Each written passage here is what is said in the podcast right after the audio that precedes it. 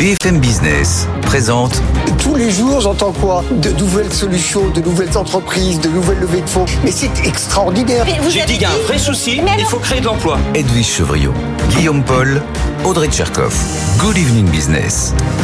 Il est bientôt 18h, soyez les bienvenus toutes et tous dans Good Evening Business. Nous sommes en direct jusqu'à 20h. Bonsoir Audrey. Bonsoir Guillaume, bonsoir à tous. Bonsoir Edwige. Bonsoir à vous. Euh, je fais mes calculs 18h, donc dans 6 h il sera minuit, tout simplement. Ah bon et oui, et ça sera la fin des négociations commerciales. Bon, alors a priori, on n'est pas parti pour des, des baisses de prix dans les rayons, mais des petites hausses. On va voir ça bien sûr dans, dans un instant. Et puis bien sûr, on va continuer de revenir, de débriefer le discours de Gabriel Attal hier. Absolument, Gabriel Attal qui a placé la valeur travail au, cours, au cœur pardon, de son discours. On en parlera avec la grande gueule du syndicalisme, François Ombril. Il est président de la CFE-CGC. On verra s'il est d'accord. Est-ce que le travail, euh, ça gagne à tout prix? Réponse dans un instant. Ça sera dans 10 minutes et 18h30. Nos experts, ils arrivent évidemment. Beaucoup de sujets à voir avec les experts ce soir, en effet. hein. Les agriculteurs qui attendent maintenant euh, de voir ce qu'Emmanuel Macron ramènera de Bruxelles demain, jeudi, à l'issue du sommet européen. On, continu- on continuera, en effet, vous l'avez dit, d'évoquer hein, euh, les annonces de Gabriel Attal qui ont eu lieu hier. Comment euh, désmicardiser la France, notamment. Et puis, on terminera avec cette étude de la Cour des comptes qui nous confirme ce que l'on savait déjà, mais quand même, le ras-le-bol fiscal euh, est toujours bien ancré dans l'esprit des Français. Les Français sont toujours les Français, évidemment. Voilà le programme non exhaustif. Évidemment, on est ensemble jusqu'à 20h en direct sur BFM Business. À tout de suite. Good Evening Business, le journal.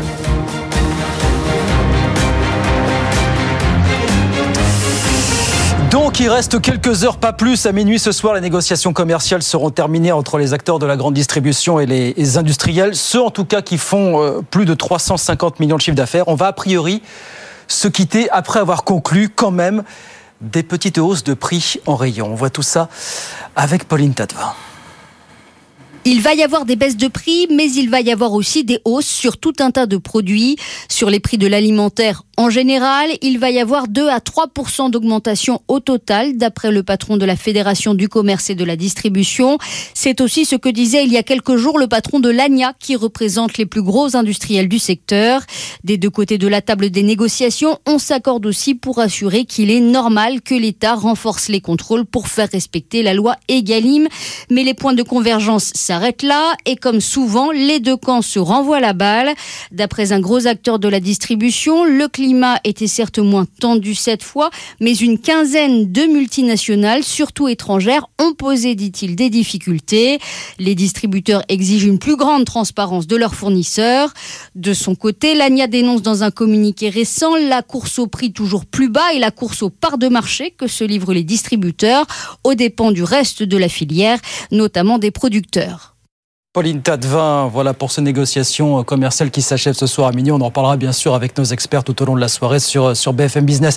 Les agriculteurs, évidemment, attendent de voir ce qui va ressortir de tout ça. Eux à qui on a promis qu'il y aurait beaucoup plus de contrôle pour vérifier que les lois Egalim sont bien appliquées en supermarché et en hyper, bien sûr. Arnaud Rousseau, le patron de la FNSEA, disait en tout cas ce matin, il y compte bien qu'il y ait plus de contrôle. Écoutez. J'ai demandé à ce que le ministre de l'économie, Monsieur Le Maire, puisse, euh, à nouveau, comme il l'avait fait il y a un an et demi, diligenter une enquête de l'IGF, l'inspection générale des finances, pour qu'on puisse avoir des chiffres clairs. Moi, j'attends d'avoir ces chiffres.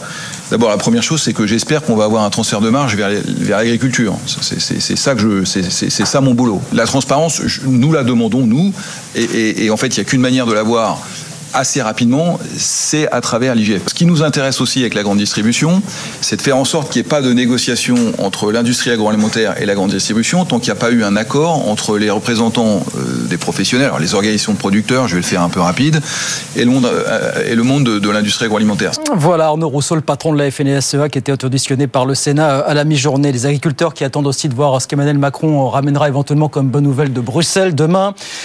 Encore que la Commission a déjà annoncé qu'elle allait autoriser cette année des dérogations partielles aux obligations de jachère, vous savez, qui sont imposées par la politique agricole commune. C'est l'une des revendications principales portées par les agriculteurs français notamment. Bruxelles qui suggère aussi au passage de limiter la hausse des importations agricoles en provenance d'Ukraine. Et puis en France, toujours l'inflation qui continue de, de freiner. Elle est redescendue à 3,1% en janvier sur un an, chiffre que nous a donné l'INSEE Ce matin, 18h03, dans l'actualité des entreprises, il y a Boeing qui a publié tout à l'heure ses résultats du quatrième trimestre qui sont meilleurs que prévu. Boeing a réussi à augmenter sa production, sauf que tout ça pourrait être remis en cause par les déboires, vous savez, ces dernières semaines du 737 MAX. Ça préoccupe tellement le groupe qu'il n'a même pas voulu faire de prévision aujourd'hui pour 2024.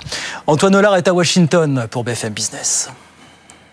Oui, et c'est la cinquième année de suite que Boeing est dans le rouge, une perte de plus de 2 milliards l'an dernier. Alors ces résultats sont quand même un peu moins mauvais que prévu. La compagnie a notamment réussi à augmenter les cadences dans ses usines.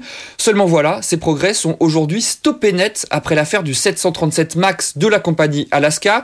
Cette porte qui s'est détachée en plein vol, les premiers résultats de l'enquête seraient accablants. L'avionneur aurait tout simplement mal vissé un panneau. Dans ce contexte, Boeing renonce à faire des prévisions pour 2024.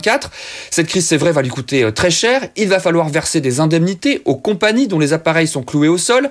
Les autorités ont par ailleurs interdit à Boeing d'augmenter sa production de 737 tant que ces défaillances ne sont pas réglées. Le groupe qui voulait sortir 50 avions par mois doit renoncer à cet objectif. C'est une mauvaise nouvelle, euh, surtout que Boeing a déjà pris beaucoup de retard dans ses livraisons. Euh, alors le patron du groupe assure que la qualité est désormais la priorité numéro un, euh, façon de promettre que les ingénieurs vont reprendre le pouvoir sur les financiers, alors que Boeing est accusé depuis longtemps déjà d'avoir négligé la qualité pour faire des économies. Antoine Hollard, donc à Washington pour BFM Business. On a un chiffre assez inquiétant que nous a donné le FMI tout à l'heure. D'après ses calculs, en mer Rouge, à cause des attaques répétées, euh, vous le savez, des rebelles outils, le transport de conteneurs est actuellement 30% inférieur à ce qu'il était l'an dernier à la même époque. Chiffre qui nous a été donné euh, ce matin, donc par le FMI. Euh, sinon, comme quoi personne n'est intouchable, figurez-vous que la directrice générale de H&M vient de démissionner alors que le groupe vient d'annoncer des résultats au quatrième trimestre inférieurs aux attentes. Elena Elmerson, c'est son nom, était en poste depuis 4 ans. 18h05, il se passe des choses chez Vivendi pendant ce temps. Bonsoir Mathieu Pechberti. Bonsoir Guillaume. Euh, apparemment, la décision a été validée hier en interne. Le groupe Vivendi va se scinder, non pas en deux, non pas en trois, mais en quatre entités distinctes qui vont toutes être cotées en bourse. Ça s'appelle être éparpillé façon puzzle, ça, Mathieu, quelque part. Oui, exactement. Ça, fait dix ans que Vincent Bolloré utilise le, cash, hein, la montagne de cash de Vivendi pour faire des acquisitions ici ou là, un peu partout en Europe. Puis après nous avoir dit qu'il construisait un géant européen, il est en train de le détricoter. Une logique avant tout financière, évidemment, comme toujours avec Vincent Bolloré. Et donc là, l'idée, c'est quand même de coter en bourse principalement euh, Avas et Canal+, pour que chacun se développe, notamment en, Europe, dans le monde pour Canal. Hein. Il y a des, une stratégie d'acquisition assez euh, assez forte hein, de Canal+ depuis euh, quelques années. Ils ont besoin évidemment de financer ça, notamment en bourse. Le groupe Bolloré a aussi de l'argent euh, à mettre dedans, mais en tout cas, c'est l'objectif. Pour Avas, c'est plutôt l'inverse, c'est-à-dire Avas a une position maintenant dans le secteur mondial de la pub où le groupe est un peu petit. Hein. Alors c'est relatif évidemment, mais quand on compare à la taille de, de Publicis par exemple, Avas pourrait peut-être lui avoir besoin de, de s'adosser ou de faire une alliance.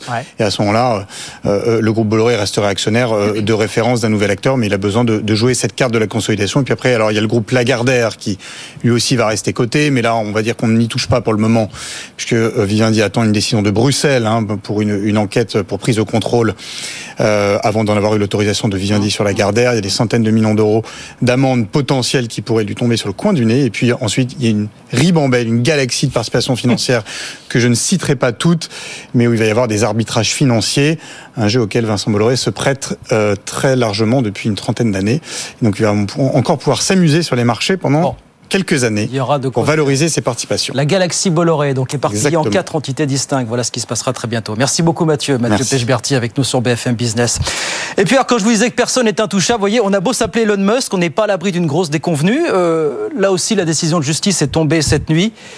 Il ne touchera pas la rémunération qu'il espérait en tant que patron de Tesla. La faute à qui?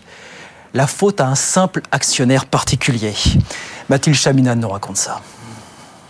Une juge du Delaware a invalidé le plan de rémunération à 55 milliards de dollars du patron de Tesla. C'est la conclusion d'un litige qui a commencé en 2018. À l'époque, Richard Tornetta porte plainte. Il détient alors 9 actions Tesla et il reproche à Elon Musk de bénéficier d'un plan de rémunération trop opaque. Cinq ans plus tard, la justice lui donne raison. Elon Musk exerce trop d'influence. La juge estime que les informations données aux actionnaires étaient trompeuses et erronées. Les investisseurs n'avaient pas été informés qu'il avait établi lui-même son plan de rémunération, ni que le conseil d'administration de Tesla est largement composé des proches du milliardaire. Furieux, Elon Musk a réagi sur X. N'installez jamais le siège de votre société dans le Delaware. Un mot d'ordre qui vise le plus petit État américain, qui est aussi un paradis fiscal. Le Delaware abrite 70% des compagnies cotées à Wall Street. Voilà, grosse déconvenue donc pour Elon Musk. Mathilde Chaminade avec nous sur BFM Business. 18h08. On va sur les marchés, retrouver Aude Kersulek depuis Euronext à la Défense. Bonsoir Aude, on a à nouveau battu des records sur le CAC 40, mais on termine quand même en petite baisse ce soir. Hein. Oui, moins 0,3%, 7656 points en attendant la décision de la Réserve fédérale. Mais oui, on a quand même eu une très belle journée puisque ce matin, vers 9h30, on a touché le plus haut historique pour le CAC 40. On est allé au-dessus des 7700 points. Donc pour la euh, première fois, territoire complètement inconnu, on allait toucher les 7702 points, même si donc on clôture ce soir à 7656 points. Voilà pour la bonne nouvelle de la journée. Sinon, ça a été très dense aujourd'hui euh, puisqu'on a eu beaucoup, beaucoup de publications à Wall Street notamment. Une a été particulièrement euh, mal accueilli. Euh, c'est Alphabet hein, qui a déçu sur ses ventes publicitaires en fin d'année dernière. Le titre perd en ce moment 6,7%. La tech française qui a aussi perdu du terrain dans le recul, dans le sillage donc de Alphabet. Et puis en Europe, la plus grosse capitalisation européenne, Novo Nordisk, a également publié plus 30% pour ses ventes, plus 50% pour ses résultats grâce à son traitement contre le diabète hein, qui a été détourné pour lutter contre euh, l'obésité. Euh, Novo Nordisk qui a franchi pour la première fois les 500 milliards de dollars de capitalisation. Voilà pour le CAC 40 qui, qui clôture baisse ce soir de 0,2% à 7656 points. Merci beaucoup Edgar Sulek. On regarde rapidement ce qui se passe à Wall Street à la mi-séance. Le Dow Jones qui grappille 0,1%, 38 504 points. Et puis l'indice Nasdaq de son côté qui lui se replie franchement moins 1,5% pour le Nasdaq, 15 283. Tout ça à la mi-séance. 18h10, François Ombril, le président de la CFE-CGC et l'invité d'Edwige Chevrillon. C'est la grande interview dans un instant. À tout de suite. BFM Business présente Edwige Chevrillon, la grande interview. Bonsoir à tous, bienvenue dans la grande interview avec la grande gueule, je vous le disais, du syndicalisme. Bonsoir François Omril. Bonsoir, merci pour ce qualificatif. Mais c'est assez vrai, vous dites en général, vous êtes assez cash, vous êtes président de la CFE-CGC. Beaucoup de questions à vous poser sur le discours de Petit Général hier de Gabriel Attal, où le travail était au cœur de ce discours, avec pas mal d'annonces assez fortes. Vous nous direz comment vous réagissez. Surtout, on essaiera aussi de se, projeter sur la suite. Mais d'abord, par rapport aux agriculteurs, on sent que les taux se resserrent un peu autour de Paris. Euh, que Bruxelles, euh, les agriculteurs le rendent responsable de beaucoup de choses. Visiblement, Bruxelles qui lâche un petit peu de l'Est. Est-ce que pour vous, Bruxelles est responsable de tout ou pas? Non, sincèrement, je ne crois pas qu'il faille dire ça. Je ne crois pas d'ailleurs qu'il faille désigner de façon simpliste euh, telle ou telle cible. Je crois qu'on a un vrai problème de modèle économique sur la question à proprement parler de la production agricole, hein, donc de, de, la fourche à la fourchette, hein, comme on dit. Euh, à l'évidence, on a un problème qui peut se résumer peut-être à cette phrase. Il y avait 4 millions d'agriculteurs euh, au début des années 50, il y en a un peu moins de 400 000 aujourd'hui, euh, une productivité au moins humaine multipliée par 10, et finalement, est-ce que les agriculteurs aujourd'hui, euh, qui sont le début de, de la chaîne de production économique, est-ce qu'ils ont eu une petite partie du gain de cette productivité? La réponse c'est les non. Ils gagnent pas plus, ils travaillent dans des conditions plus dégradées, donc on a un problème de modèle économique. Et moi, ce que je souhaite, nous, ce qu'on souhaite à la CFE-CGC, c'est qu'on examine la globalité du système pour regarder quelle est sa cohérence dans le sens où, dans un modèle économique, tout le monde doit trouver son compte et désigner tel ou tel comme étant le responsable, c'est simpliste. Oui, mais enfin, en même temps, vous le désignez à, demi-mot, euh, François Avril, parce que euh, c'est pas les agriculteurs qui ont récupéré la valeur ajoutée, euh, la marge, si vous voulez. Il y a bien quelqu'un qui, qui, la, récupère. Est-ce que c'est la grande distribution? Est-ce que ce sont les consommateurs? C'est qui, selon vous? Alors, on a à l'évidence un problème de partage de la valeur. Pour bah le coup, c'est un sujet d'actualité. Je ne crois pas qu'on puisse dire aujourd'hui que c'est euh, la grande distribution qui consomme toutes les marges. C'est pas vrai.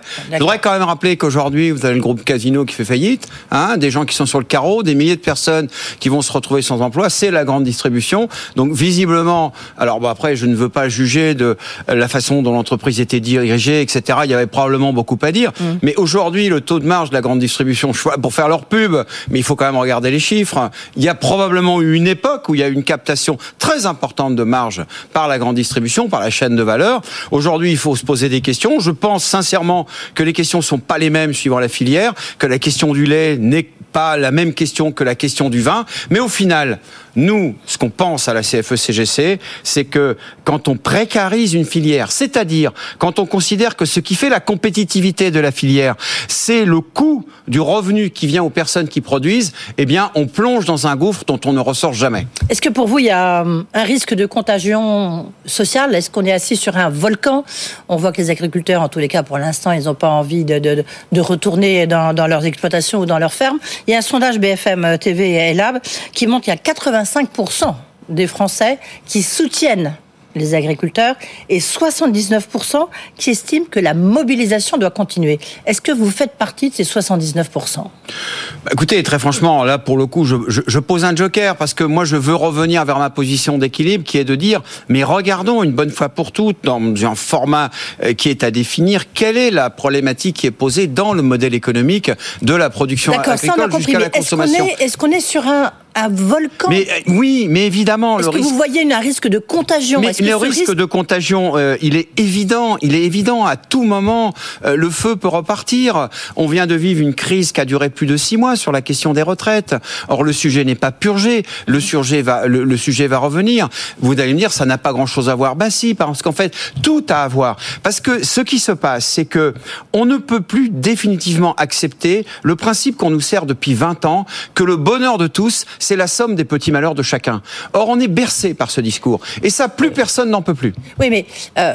Est-ce que là, vous êtes inquiet de cette situation ou pas? Est-ce que, est que vous pensez qu'on peut aller vers un mouvement, le retour des gilets jaunes, même si là c'est des gilets verts plutôt?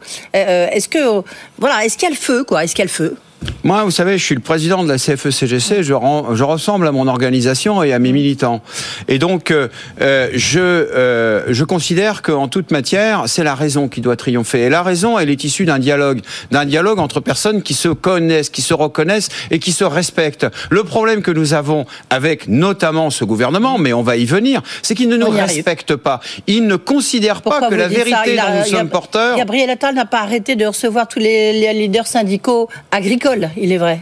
Oui, mais c'est très bien qu'il nous reçoive. Il m'a reçu, moi aussi. Oui. Mais Ah il bah. ne nous respecte pas au sens où aujourd'hui le pouvoir considère qu'il est le seul détenteur de la vérité absolue. Or ça, ça n'est pas possible en fait. Ça n'est pas possible parce que chacun dans son périmètre détient sa zone de vérité. Et il faut accepter le principe de la confronter, de l'analyser, de sortir vers un consensus. Et donc toute la, euh, comment dire, toute la rigueur sociale qui existe aujourd'hui, cette tension sociale très forte qui à tout moment peut exploser, elle vient de cela. Elle vient du fait que le pouvoir exerce ses prérogatives, ce qui est tout à fait normal, mais il les exerce en méconnaissant les vérités dont nous, nous sommes porteurs et dont nous voulons discuter. C'est exactement ce que disait euh, Nicolas Chaban que je recevais. Vous savez, c'est qui le patron euh, euh, lundi, Bien je sûr, le recevais. on connaît, il oui. disait, mais voilà, il faudrait qu'on ait des tripartis avec de- dialogue avec les syndicats, avec le gouvernement, les consommateurs aussi. C'est ça qui manque, la, la- la faculté. Au passage, Nicolas Chaban, que, que nous on connaît bien, puisqu'on a travaillé avec lui sur la filière agricole, il, Ouais. il, il a des choses à proposer. Ah bah il le fait, oui, oui, voilà, bah, ça, et il, le fait, et lui il agit. Euh, le- je ne sais pas si vous avez entendu ce matin le ministre de l'Intérieur, Gérald Darmanin, qui a dit Je me refuse d'envoyer des CRS sur les gens qui travaillent. Euh, il est hors de question de considérer des, des gens qui travaillent de la même façon que des délinquants. Euh, J'entends la question des deux poids, deux mesures. Vous êtes d'accord avec lui? J'ai pas de commentaire à faire. Son commentaire est politique de toute façon. Hein, Ah Non, c'est parce que je- beaucoup de Français se disent C'est vrai, pourquoi on n'envoie pas plus le- la, Ouais, la- la- la- oui, la- la oui. police ou l'armée, quoi C'est toujours, euh, moi, au bout du bout de tout ça, il y a euh, des policiers euh, qui font leur métier, qui font leur travail euh, dans des conditions très Voilà. difficiles et sur qui, de toute façon, on va taper en fonction des ordres qu'on leur a donnés. Moi, c'est ça qui est un peu ma préoccupation. Voilà. Alors- et j'aimerais au passage que M. Darmanin s'en préoccupe un peu plus. Le discours de petit général de Gabriel Attal prononcé euh, hier, il a beaucoup. Ce qu'on peut dire, c'est que le travail était au cœur de son discours. Parce qu'il y a consacré de nombreuses pages. Est-ce que, bah, est-ce que vous vous dites au moins euh, c'est euh, c'est bien, il a pris conscience qu'il y avait de nombreux problèmes parce qu'il a fait plein d'annonces sur lesquelles nous allons revenir évidemment sur la désmicardisation de la société française. Moi, je vais vous commenter tout ça. Votre question, elle est fort appropriée. Mais je vais vous dire, Gabriel Attal est magique. Et je vais vous expliquer pourquoi. Il est magique. Alors, c'est un petit magicien, c'est un apprenti pour le moment. Le maître magicien, il est à l'Élysée. Mais Mm. finalement, il nous fait le même numéro. Et son numéro, il est en trois scènes. Mm. La première scène, il dit voilà ce que nous avons fait depuis 7 ans, depuis 10 ans, est merveilleux, extraordinaire. Nous avons des résultats fabuleux. On a créé des millions d'emplois. Il n'y a plus de chômage euh, et on recrée de l'industrie. Tout va bien. C'est l'acte 1. Acte 2, mais ça va pas du tout. Les Français sont malheureux. Ils se plaignent. Euh, on les a smicardisés, etc. Euh, c'est scandaleux je ne peux pas l'accepter. Et acte 3, il dit bah, puisque c'est comme ça, on va continuer à faire la même politique qui a ces conséquences-là et on va le faire encore plus fort et encore un peu plus vite. Vous aurez compris que tout ça est totalement illogique. C'est un peu un syllogisme à l'envers. C'est A égale B, euh, B est différent de C, donc C est égal à A. Ça n'a pas de sens. Et tout le monde l'a compris, en fait. C'est le discours que porte le président de la République depuis le début, celui sur lequel nous, euh, bah, nous sommes intéressés en disant, mais on a un vrai problème. C'est que aujourd'hui, vous constatez l'appauvrissement de la classe moyenne. Mais c'est votre politique qui a amené à ça. C'est cette politique de subventionnement des emplois non qualifiés qui fait qu'on en a créé tellement qu'on n'arrive pas à les pourvoir. Plus la prime Et pendant ce temps-là, les gens qui sont plus qualifiés, bah, il n'y a pas d'emploi sur eux, et pour eux, et on leur dit, bah, vous savez quoi, vous êtes qualifiés, vous avez le BTS, vous avez le DUT, euh, vous êtes un cadre au chômage de 50 ans, vous n'avez pas de boulot. C'est pas grave, vous allez prendre un emploi moins qualifié. Mais on ne fait pas du développement économique sur ces principes-là. Et on ne fait pas du développement économique en disant, puisque les gens Oui, ne veulent pas attendez. accepter un emploi qui n'est pas en regard de leur qualification, on va leur taper sur la tête, on va leur enlever les moyens de subsistance, et ils vont être obligés d'y aller. Oui, mais alors, juste un point sur le, la- le SMIC, parce qu'on va quand même rappeler qu'il y a 17,3% de la population qui est au SMIC. Je veux dire, c'est beaucoup plus qu'il y a encore quelques années. Euh, nous avons en France un paradoxe, hein, je cite le Premier ministre. Nous avons un salaire minimum nettement supérieur à celui de nos voisins, mais nous avons une part de nos travailleurs proches du SMIC beaucoup plus importante euh, que chez eux. C'est aberrant, non?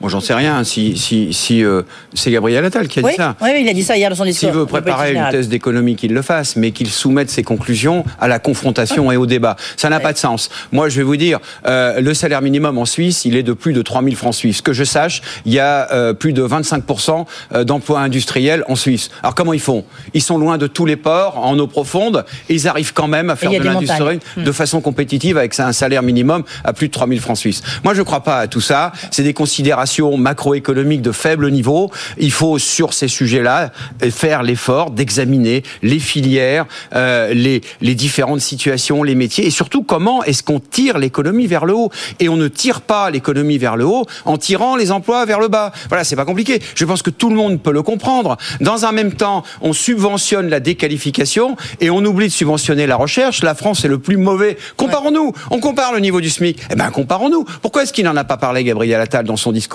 Pourquoi est-ce qu'il n'a pas dit, voilà, je suis le Premier ministre, j'ai constaté que la France n'investissait que 2,2% de son PIB en recherche, là où l'Allemagne fait 3,2 et là où la Corée du Sud fait 4,5. Eh bien, moi, j'ai décidé, il aurait pu le crier très fort pour couvrir le brouhaha, et j'ai décidé de remonter à 3,2, qui est le niveau de l'Allemagne. Et avec ça, on va vraiment changer la donne. J'attends toujours qu'ils le disent. Ça fait des années que je m'époumonne en disant, mais on ne va pas aller vers le développement économique si on ne, si on n'aide pas à déployer les emplois de qualité.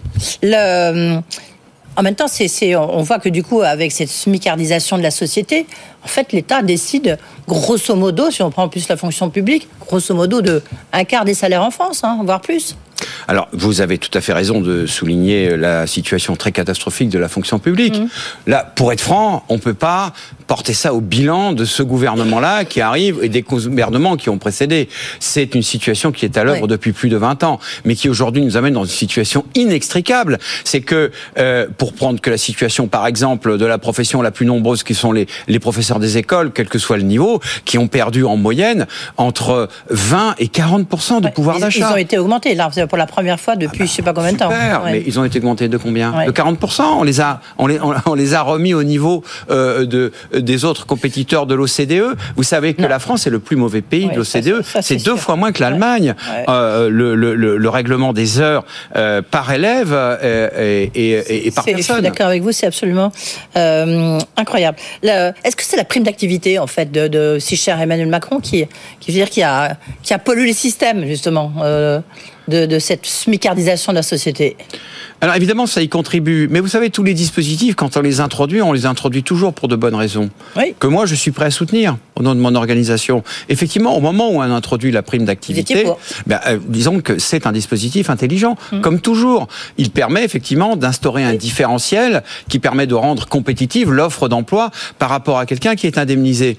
Mais comme tout dispositif, il a son effet pervers. Il crée ce qu'on appelle la trappe à bas salaire quand on l'associe avec le dispositif euh, de- d'exonération de, cotisation euh, euh, sociale. Et moi, nous, il nous semble, en tout cas dans l'analyse qu'on en fait, qu'il faut imaginer des dispositifs d'intervention vis-à-vis des entreprises. Parce que moi, je veux dissiper un malentendu. Nous, à la CFE-CGC, on est pour qu'on intervienne vis-à-vis des entreprises sur le plan économique. Tout le monde le fait, dans tous les pays du monde, et y compris en premier lieu, probablement les États-Unis. Donc il faut le faire aussi en France. Mais il faut le faire de façon intelligente, ce qui n'est pas le cas aujourd'hui. est-ce que vous pouvez euh, euh, corroborer ce que disait ce matin Catherine Vautrin, hein, la ministre du Travail, qui était chez nos confrères de BFM TV, qui a dit que le SPIC, le SPIC ne sera pas supprimé? Ben, Très bien. Il y avait 102 branches qui sont euh, encore en deçà du SMIC. Ça paraît beaucoup, 102 branches, non? En fait, ce que ça veut nous dire, alors Gabriel Attal dans son discours explique que ça a été moins pendant un moment, mais comme le SMIC a été relevé, les branches n'ont pas suivi. exactement. Donc ça interpelle sur un processus qui est un peu technique. Je suis beaucoup intervenu sur le sujet, y compris avec vous. Si vous n'accrochez pas la grille salariale à l'évolution du SMIC qui lui-même est accroché à l'inflation, inévitablement vous creusez la grille. Et donc vous appauvrissez les rémunérations intermédiaires qui sont qui Qui sont les rémunérations euh, de techniciens, d'agents de maîtrise, de cadres débutants, qui sont ces personnes qui, dans l'entreprise, prennent sur eux, à travers leur projet professionnel, un projet d'évolution de carrière qui fait évoluer l'entreprise. Si vous ne les motivez pas par une rémunération au niveau de leur investissement, ils vont se démotiver, ils vont faire autre chose. Et il n'y a plus de développement économique derrière. Vous savez, le progrès, c'est rien d'autre que l'addition des volontés individuelles de progresser. Si vous ne récompensez pas cette volonté de progresser par un salaire, une évolution de carrière proportionnelle On avec arrive à cette situation. eh bien, les gens, ils se désinvestissent. Ça, comment se passent les, justement les NAO dans les entreprises? Est-ce que vous attendez à ce que quand même 2024, euh, ce ne soit pas 2023 hein? Je pense que c'est très variable. Vous-même, vous l'avez, je pense, très bien commenté. Il y avait en 2023, ou en tout cas dans la NAO constaté en 2023, qui résultait des négociations de la fin de l'année 2022, il y avait une conjoncture économique et puis une forte tension sur la production dans le contexte post-Covid, qui dans le rapport de force, parce qu'une négociation c'est toujours un rapport de force, d'une certaine manière, a un peu soutenu les positions des salariés. C'est l'inverse aujourd'hui. C'est l'inverse C'est ce que, la vous voyez, parce qu'on va rappeler que vous, vous représentez cadre, de maîtrise, justement cette classe moyenne dont parlait euh, Gabriel Attal hier. Euh, Une catégorie qui s'est beaucoup appauvrie, effectivement. Euh, euh, et donc, il faut constater qu'aujourd'hui, ça a un impact sur la capacité de la nation tout entière à recréer du dynamisme de développement collectif, de développement économique, de développement des entreprises. Parce que les entreprises ne se développent pas si les gens à l'intérieur de l'entreprise ne s'investissent pas dans le projet de l'entreprise. Si vous ne les motivez pas pour cela, ils vont faire autre chose. Parce que c'est logique. Parce que c'est du souci, c'est du travail, c'est de l'investissement, le fait de s'investir dans le développement de l'entreprise à travers sa propre carrière. Si vous n'êtes pas rémunéré pour ça, eh ben vous vous fatiguez moins. Je ne dis pas, en disant cela, attention, que les emplois entre guillemets moins qualifiés sont euh, moins fatigants. C'est pas ça la question. C'est que l'investissement, la charge mentale dans la prise de responsabilité est quelque chose qui effectivement est très prenant pour les personnes et qui doit être récompensé. Euh, François Omril, rapidement, euh, il y a quand même eu dans le discours de, de Gabriel Attal un gros coup de pression, notamment sur le- le- les seniors, en disant il faut absolument qu'on trouve une solution. Puis il a dit, et puis euh, euh, moi je suis prête à mettre l'assurance chômage sous surveillance, et puis si la trajectoire financière, elle est pas bonne, eh bien j'enverrai une autre lettre de cadrage. Vous lui répondez quoi? C'est insupportable ce raisonnement pour deux raisons. Parce que Insupportable. d'abord, insupportable. Alors franchement, c'est insupportable. Ça part du principe que les gens qui sont au chômage et qui sont indemnisés, parce qu'ils sont indemnisés, ils ne recherchent pas activement de l'emploi. C'est faux. C'est faux. Mais en même temps, il y a 7% de chômeurs. C'est archi faux. La moyenne, ça veut rien dire en Oui. fait. Les gens sont pas mobiles aujourd'hui. Vous êtes au chômage à Lille. Vous êtes au chômage à Lille. Vous avez 50 ans. Euh, séparé ou non, peu importe. Vous avez des charges de famille. Il y a un emploi à Marseille. Dans l'immense majorité des cas, vous pouvez pas, vous, vous pouvez pas l'accepter. Donc moi, je parle de gens qui ont un parcours, une forme de qualification, etc. C'est pas si fluide que ça. C'est pas vrai. Tous ces gens-là raisonnent aux statistiques. Vous savez, nous sommes gouvernés par des gens qui pensent que parce que les chasse-neige cette saison ne servent que six mois par an, faut en supprimer la moitié. Ben voilà. Il faut réfléchir par rapport à ça. C'est compliqué de discuter justement dans ce cadre-là. Et, et, on, on, a ce problème. Et donc, ils considèrent ce qui est faux, ce qui est prouvé être faux que les gens, parce qu'ils sont indemnisés, mieux indemnisés, ont moins de motivation à retrouver un emploi. Mais ça, c'est en permanence dans les discours. Mais c'est insupportable, parce que c'est démontré que c'est faux. Et donc, il faut trouver des solutions adaptées aux situations des gens, en les aidant, en fait, à retrouver un emploi, et une indemnisation correcte c'est démontré, ça aide les personnes à retrouver un emploi correct. Et il faut du dialogue social dans tous les cas. Il n'a pas beaucoup prononcé le mot hein, pendant son, son discours, le, le, Premier ministre. Mais j'espère que quand même, il vous a reçu. Il nous a très bien reçus. Il vous a très bien reçu. Eh ben, C'est un bon point quand même. Merci beaucoup d'avoir été avec Je nous. Merci beaucoup. François Omril et son chasse-neige, le président de la CFE-CGC. Good Evening Business. Actu, expert, débat et interview des grands acteurs de l'économie. 19h34 sur BFM 18h34. Business. 18h34, pardon. Heureusement que vous êtes là, Guillaume. Euh, bonsoir, Emmanuel Le Chypre. Bonsoir à tous. Merci de nous rejoindre sur ce plateau. Edwige, nous parlons euh, tout de suite, on va débriefer quand même de cet échange oui. que vous venez d'avoir avec François Omri, le président de la CFE-CGC. Euh, alors lui, c'est intéressant parce qu'il décrit Gabriel Attal comme un magicien. Oui, il dit qu'en fait, euh, enfin, la, la, la, le magicien en chef, c'est évidemment Emmanuel Macron, mais Eh là, oui. c'est euh, euh, magicien, c'est magique toujours avec. euh, Il y a qu'à Faucon, il faut absolument, euh, il faut désmicardiser, je vais y arriver. Euh, c'est, il, il a le sentiment que c'est des gens qui ne vivent pas la réalité. Euh, après, il a une autre image que je trouve très forte. Il dit regardez, les chasse-neige cette saison, les chasse-neige, ça ne marche que six mois par an. Donc, si j'en crois à la logique euh, de Gabriel Attal, eh bien, ça veut dire qu'il bah, faut les, les supprimer parce que euh, ça ne marche que six mois par an. Ben, c'est ce qu'il dit sur le quand on veut durcir l'assurance chômage. On va ressortir. On a un petit son sur la désmicardisation quand il considère que le gouvernement s'est mis un petit peu tout seul dans, dans, la, dans la bordure dans cette Ah oui, histoire. oui, écoutez, ah ouais, écoutez, Ça, c'est succulent, succulent.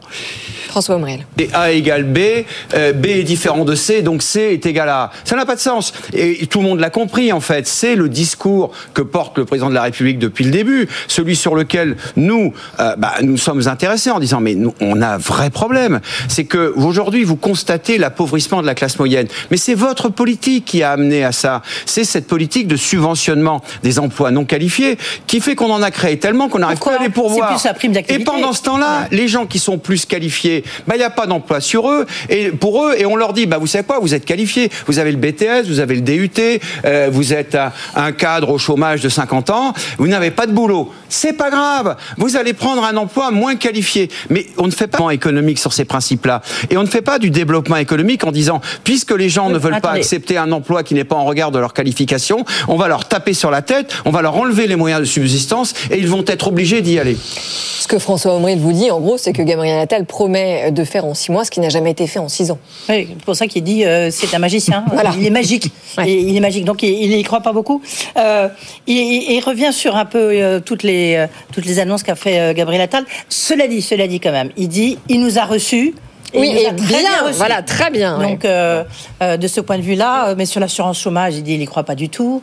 Euh, bref, il ne croit pas du tout aux promesses magiques de, de Gabriel Attal. Est-ce que, est-ce que vous dites, pour rebondir, Emmanuel, sur ce que disait François Embril, que les gouvernements successifs ont leur part de responsabilité quand même, plus que ça dans la smicardisation dont on parle de, de la société française Non, mais ce qui est très compliqué pour Emmanuel Macron, c'est qu'il arrive finalement euh, à la convergence de tout un tas de, euh, de contradictions euh, qui sont le fruit de 40 années euh, de politique économique et que on voit bien qu'au fur et à mesure finalement qu'on avance dans le temps et que ces contradictions sont de plus en plus affirmées, la situation devient euh, totalement inextricable.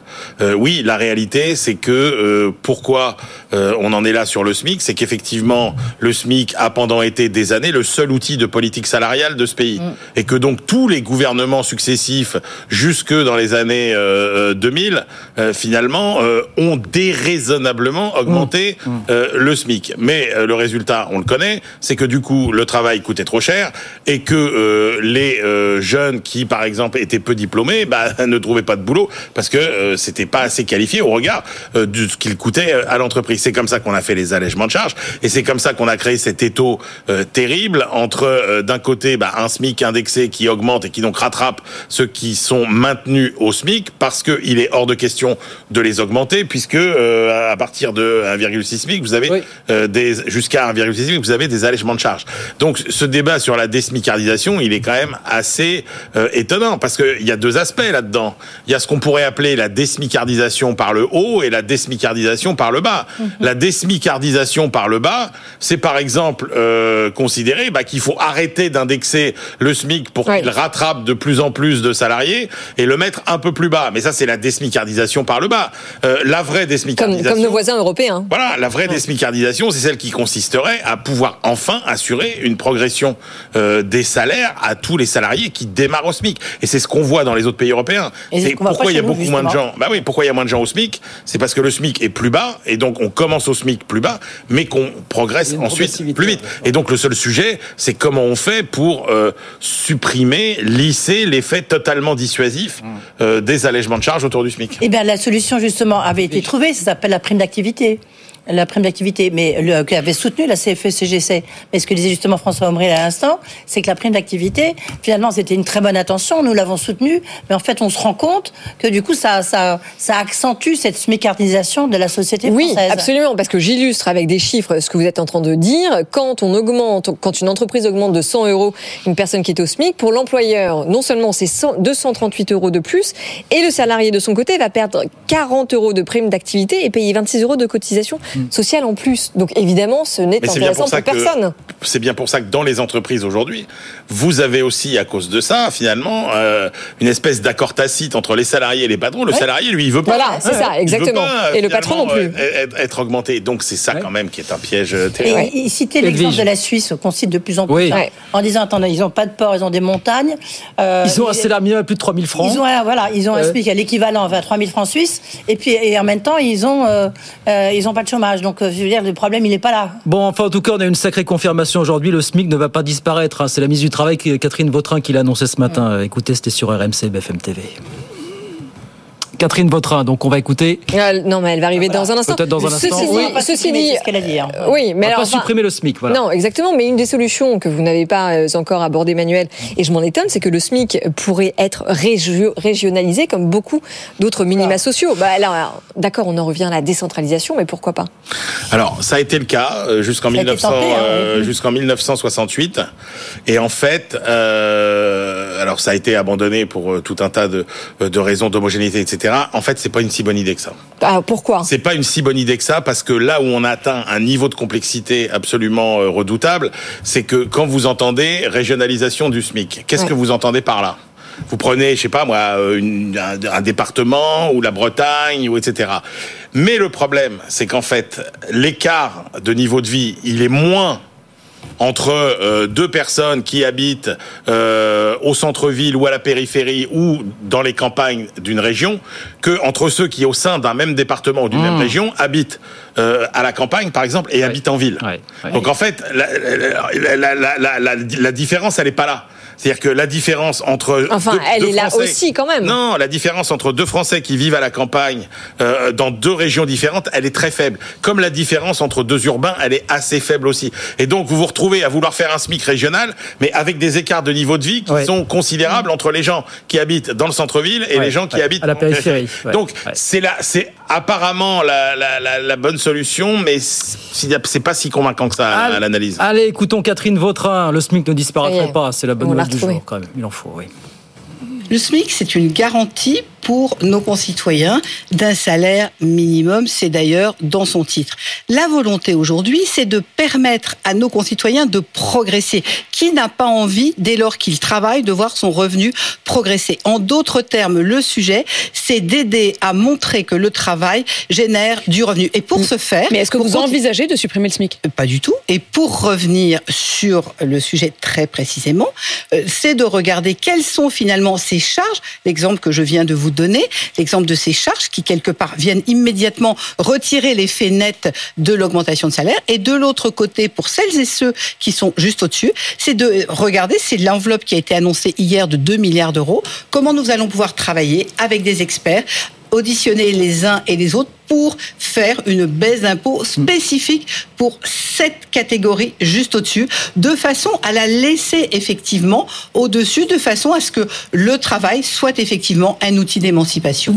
Et on est censé aboutir pour le prochain PLF, donc à la rentrée Rappelons que tout ça, c'est quand même des cotisations sociales et que Oui. euh, euh, notre protection besoin. sociale, Ouais. elle n'est pas financée par de Ouais. l'argent qui tombe du ciel. hein. donc, euh, Oui, mais alors ceci dit, euh, enfin la question que ça pose quand même, c'est est-ce que la désmicardisation est possible euh, à partir du moment où on a ce phénomène d'indexation euh, du SMIC et du SMIC seulement, pas des autres salaires, combiné aux effets de seuil bah, euh, si, vous avez un périmètre des cotisations sociales inchangé, euh, vous pouvez toujours essayer de, de, de, lisser pour avoir finalement un niveau de recette constant.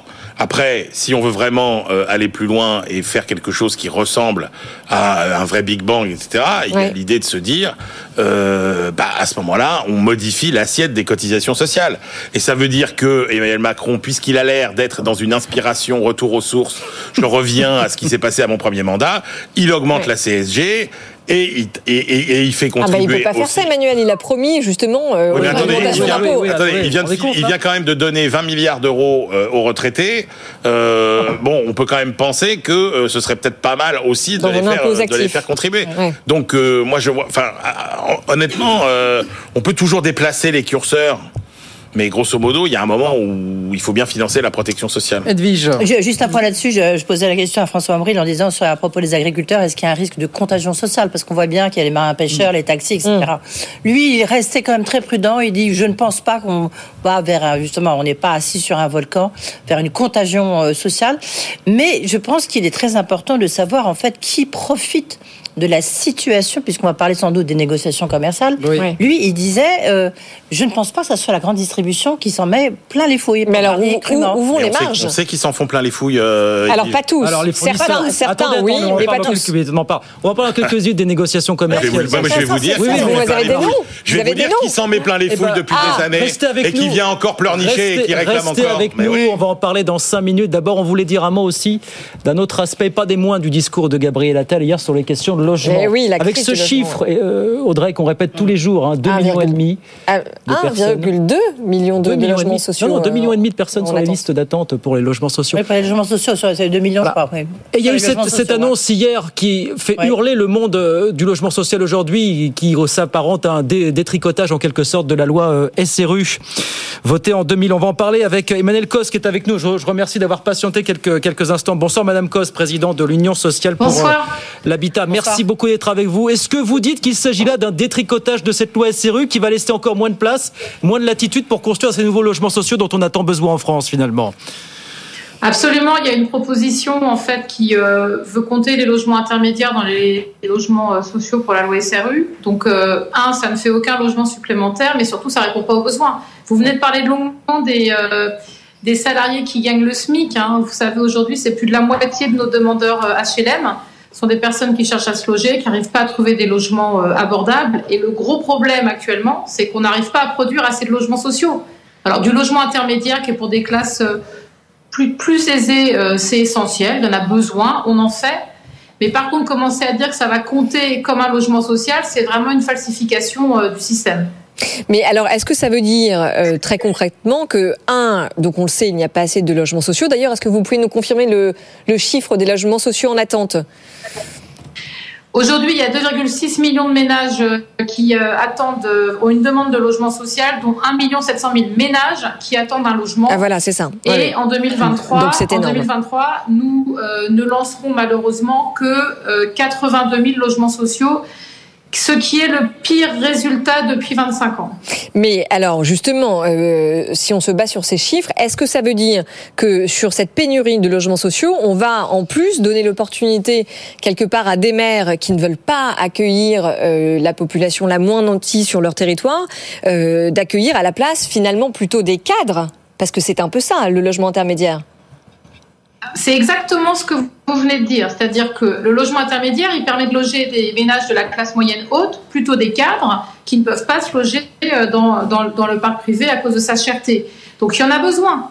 Et la question, c'est pourquoi euh, mettre ces logements dans le décompte de la loi SRU qui aujourd'hui compte tous les logements sociaux, donc euh, des logements sur lesquels on accède sous conditions de ressources, dans lesquels on est contrôlé chaque année, et surtout sur lesquels il y a des obligations. Nous, aujourd'hui, bailleurs sociaux, nous avons l'obligation de loger des publics dits prioritaires qui sont écrits par la loi. Le logement intermédiaire n'a aucune de ces obligations-là.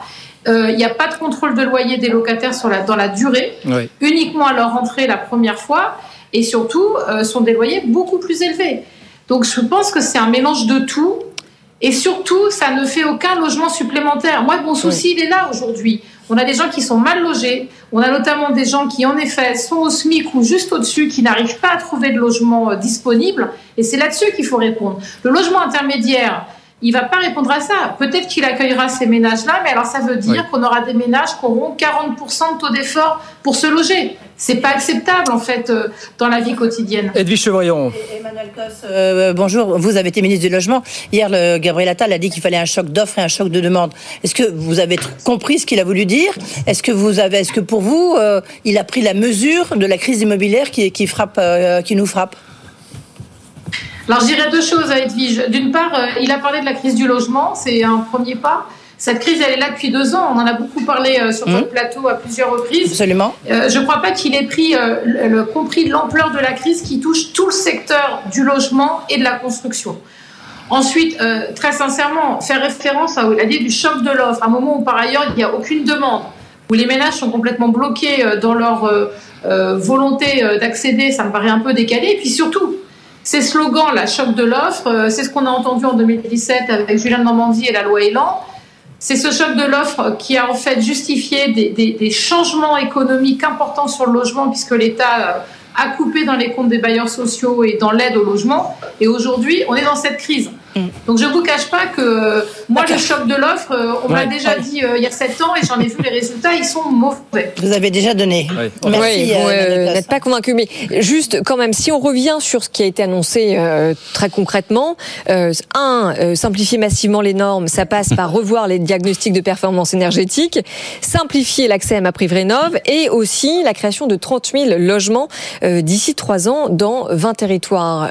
est-ce que, est-ce que ça va quand même faire les choses ou pas Alors, il y a deux choses. Il y a euh, cette accélération des procédures dans 20 territoires. Nous, on demandait qu'il y ait une accélération des procédures dans tous les territoires qui le souhaitaient. 20 territoires, c'est même pas la moitié des métropoles françaises. Vous voyez que c'est quand même assez ridicule. 30 000 logements en 3 ans, quand on a besoin actuellement de 200 000 logements à minima supplémentaires, vous voyez bien qu'on n'est vraiment pas au niveau. Mmh. Après, il y a l'histoire de la réforme des DPE. En fait, c'est euh, un questionnement qui est déjà en cours puisqu'on a vu que sur les diagnostics de performance énergétique, il y a des biais, notamment sur le, ces diagnostics pour les toutes petites surfaces. C'est un sujet qui est en cours. Franchement, ça, ça, va être, ça, ça peut être utile, ça répond à des sujets, mais vous voyez, on est sur des micro-mesures, des trucs très techniques. À un moment, en fait, tout est bloqué. Moi, ce que je ne comprends pas aujourd'hui, c'est que le Premier ministre, il devait vraiment prendre en compte l'ampleur de la crise, il reçoit demain l'ensemble des acteurs du logement. Hmm. On s'est encore exprimé collectivement euh, la semaine dernière. Il nous écoute.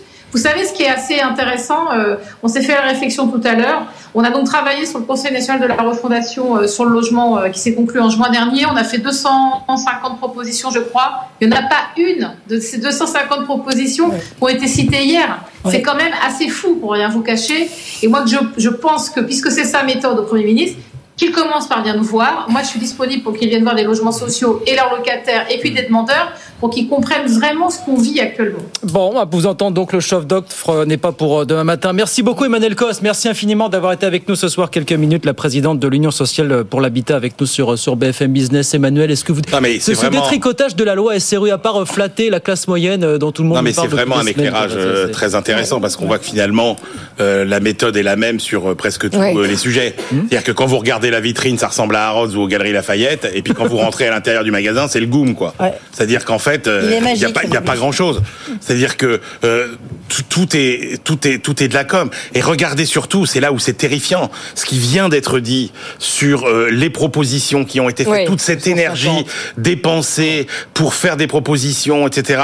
C'est exactement la même chose. La CPME vous dirait la même chose sur la simplification, etc.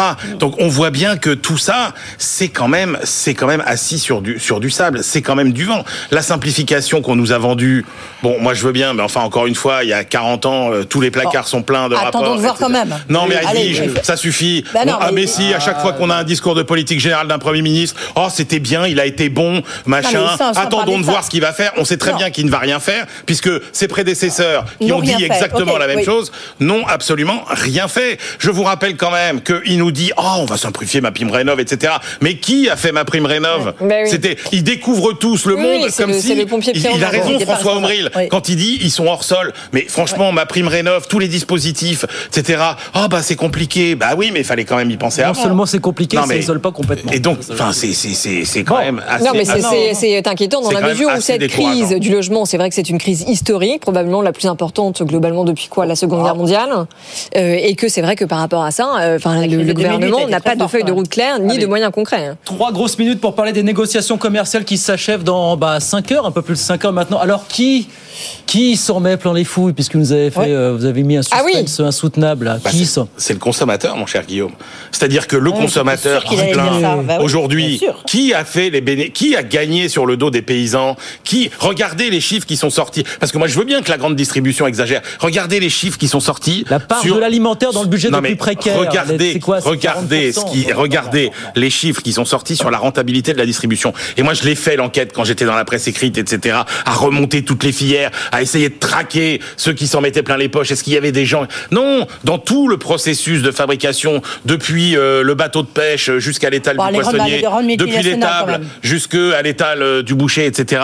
Vous, vous n'arrivez pas à trouver des maillons de la chaîne qui s'en mettent plein les poches. Mais Donc, attendez, enfin juste pardon, mais c'est pas vrai, Emmanuel. On a cité pas- sur, sur ce plateau même plusieurs marques, euh, Pepsi, Danone, Mais etc., arrêtez avec ça. qui avaient des marges 15 gros. exponentielles. Mais voilà. Mais attendez, je comprends pas. Vous êtes en train de Les dire 15 que, gros, que, que les Français et les Françaises ça euh, qui, qui fréquentent de plus en plus les banques alimentaires le font parce que ça leur fait plaisir. Je vous dis que Ils en depuis, sont tellement, je vous dis tellement que mis depuis, plein les poches je qu'ils vous fréquentent dis- les banques alimentaires. Je vous dis que depuis 30 ans, à qui a profité le plus euh, le système de la grande distribution, des négociations actuelles, etc., c'est aux consommateurs. Voilà. Alors oui, il y a quelques multinationales, mais est-ce que vous, par curiosité, Oui. vous avez fait le compte de ce que ça représente les dépenses de ces euh, achats de produits de multinationales. Vous parlez de Coca. Est-ce que vous savez combien c'est le budget Coca d'une famille en France chaque mois? Le budget gâteau non, pas sec. du tout, non. Le budget Non. gâteau sec. Est-ce que vous savez ce que ça représente? couche-culotte. Bon, voilà. Donc Moi, je voudrais savoir comment il évolue en 2-3 ans ce budget. Non mais parce que là on sort Ah bah oui. là on sort d'une période mais globalement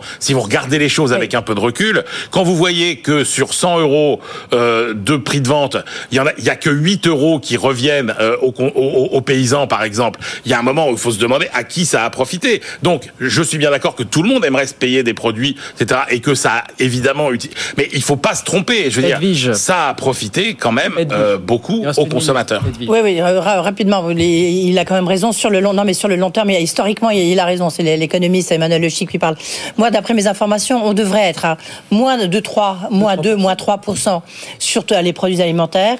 En revanche, euh, on est à zéro si on prend en compte les multinationales, parce que là, il y a là, il y il y Donc, euh, a priori, ça devrait se finir à peu près euh, dans les purs.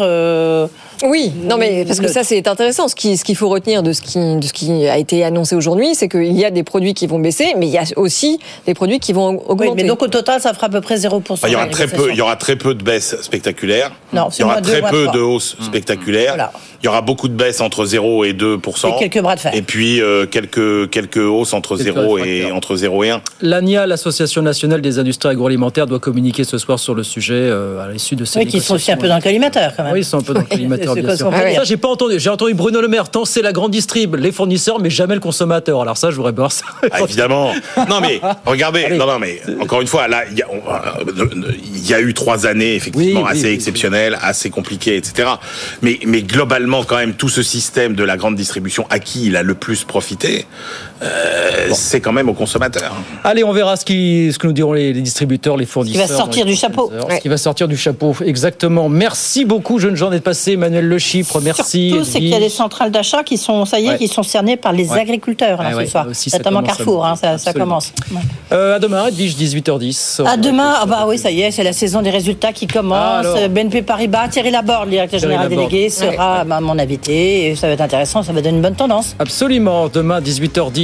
À demain, 18h57. Bah, nous, on continue. On continue, restez avec nous. Euh, Nous allons notamment parler de cette étude qui nous confirme ce qu'on savait déjà hein, globalement, mais quand même, le ras-le-bol fiscal reste bien ancré dans les esprits français. La fin des négociations, on en parle aussi. Et puis, euh, désmicardiser mode d'emploi. On cherche toujours la bonne formule. Oui, Edwige, je vous dis. Vous allez parler de la Cour des comptes, hein oui, oui, fiscale. oui, oui. Souvenez-vous, Pierre Moscovici, ministre de l'économie et des finances, répondant du reste à une de mes questions à Aix-en-Provence, et qui a dit, euh, il a parlé du ras-le-bol fiscal. Inutile de vous dire que ça avait créé euh, un grand émoi au sein de sa, majo- sa majorité socialiste, mais depuis c'est resté un vrai. peu C'est scotché resté. dans son dos. Le ras-le-bol fiscal, c'est Pierre Il le dit, Moscovici. c'est un peu comme le sparadrap du capitaine Exactement. cette histoire.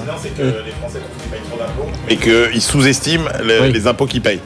Oui. Donc, euh, Ben, alors, justement, Ah, bah, ça, on les en parle en détail. Eh oui. Sont Allez, comme ça. à tout de suite. BFM Business présente Tous les jours, j'entends quoi? De nouvelles solutions, de nouvelles entreprises, de nouvelles levées de fonds. Mais c'est extraordinaire. J'ai dit qu'il y a un vrai souci, il faut créer de l'emploi. je suis assez d'accord avec euh, ce qui a été dit. Il suffit d'écouter BFM Business. Voilà, magnifique. Guillaume Paul, Audrey Tcherkov. Good evening business. Allez, 19h, on est reparti. C'est la deuxième heure de Good Evening Business. Toujours en direct, toujours jusqu'à 20h. Bonsoir Audrey. Ouais, bonsoir Guillaume et bonsoir à tous. Alors je fais mes comptes dans 5 heures, oui c'est ça, il sera minuit. Ça sera la fin des exact. négociations commerciales entre la grande distribution et les fournisseurs. On n'est pas parti pour des baisses de prix en rayon, a priori plutôt des, des petites hausses. On va voir ça dans un instant et puis on va parler de ça et d'autres choses avec nos experts qui reviennent dans un quart d'heure bien sûr. Et oui, alors justement, avec les experts ce soir, nous allons parler des agriculteurs, bien sûr, encore et toujours, qui attendent désormais de voir ce que Emmanuel Macron ramènera de Bruxelles demain, jeudi, à l'issue euh, du sommet européen. Et puis, on continuera quand même hein, d'évoquer, euh, nous aussi, le discours de Gabriel Attal. Alors, comment désmicardiser la France? C'est la grande question. Et enfin, euh, on dira un mot de cette étude de la Cour des comptes qui nous confirme ce que l'on savait déjà. Le, le ras-le-bol fiscal pardon, est toujours bien ancré dans l'esprit français. Alors qui sera avec nous pour causer de tout ça dans un quart d'heure? Marc Landré de SIA Partners sera là, Jonas Haddad pour la Fondation Concorde, think tank libéral et puis l'économiste atterré Frédéric Boccara. Ça Allez, s'annonce rendez-vous pour un débat animé. musclé. voilà, l'ensemble jusqu'à 20h. Good evening business, le journal.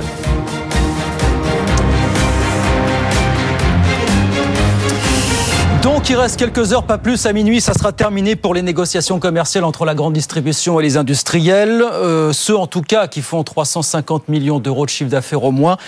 On va se quitter a priori après avoir conclu quand même euh, des petites hausses de prix en rayon. Pauline. Il va y avoir des baisses de prix, mais il va y avoir aussi des hausses sur tout un tas de produits. Sur les prix de l'alimentaire en général, il va y avoir 2 à 3% d'augmentation au total, d'après le patron de la Fédération du commerce et de la distribution. C'est aussi ce que disait il y a quelques jours le patron de l'ANIA, qui représente les plus gros industriels du secteur. Des deux côtés de la table des négociations, on s'accorde aussi pour assurer qu'il est normal que l'État renforce les contrôles pour faire respecter la loi Egalim. Mais les points de convergence s'arrêtent là et comme souvent, les deux camps se renvoient la balle. D'après un gros acteur de la distribution, le climat était certes moins tendu cette fois, mais une quinzaine de multinationales, surtout étrangères, ont posé, dit-il, des difficultés. Les distributeurs exigent une plus grande transparence de leurs fournisseurs. De son côté, l'ANIA dénonce dans un communiqué récent la course au prix toujours plus bas et la course aux parts de marché que se livrent les distributeurs aux dépens du reste de la filière, notamment des producteurs. Voilà donc pour ces négociations commerciales qui s'achèvent dans quelques heures à minuit euh, précise. On en reviendra tout à l'heure avec nos experts sur BFM Business. Les agriculteurs, évidemment, attendent de voir ce qui va ressortir de tout ça.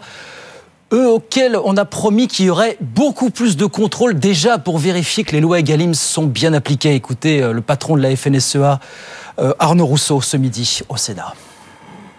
J'ai demandé à ce que le ministre de l'économie, Monsieur Le Maire, puisse euh, à nouveau, comme il l'avait fait il y a un an et demi, diligenter une enquête de l'IGF, l'inspection générale des finances, pour qu'on puisse avoir des chiffres clairs. Moi, j'attends d'avoir ces chiffres.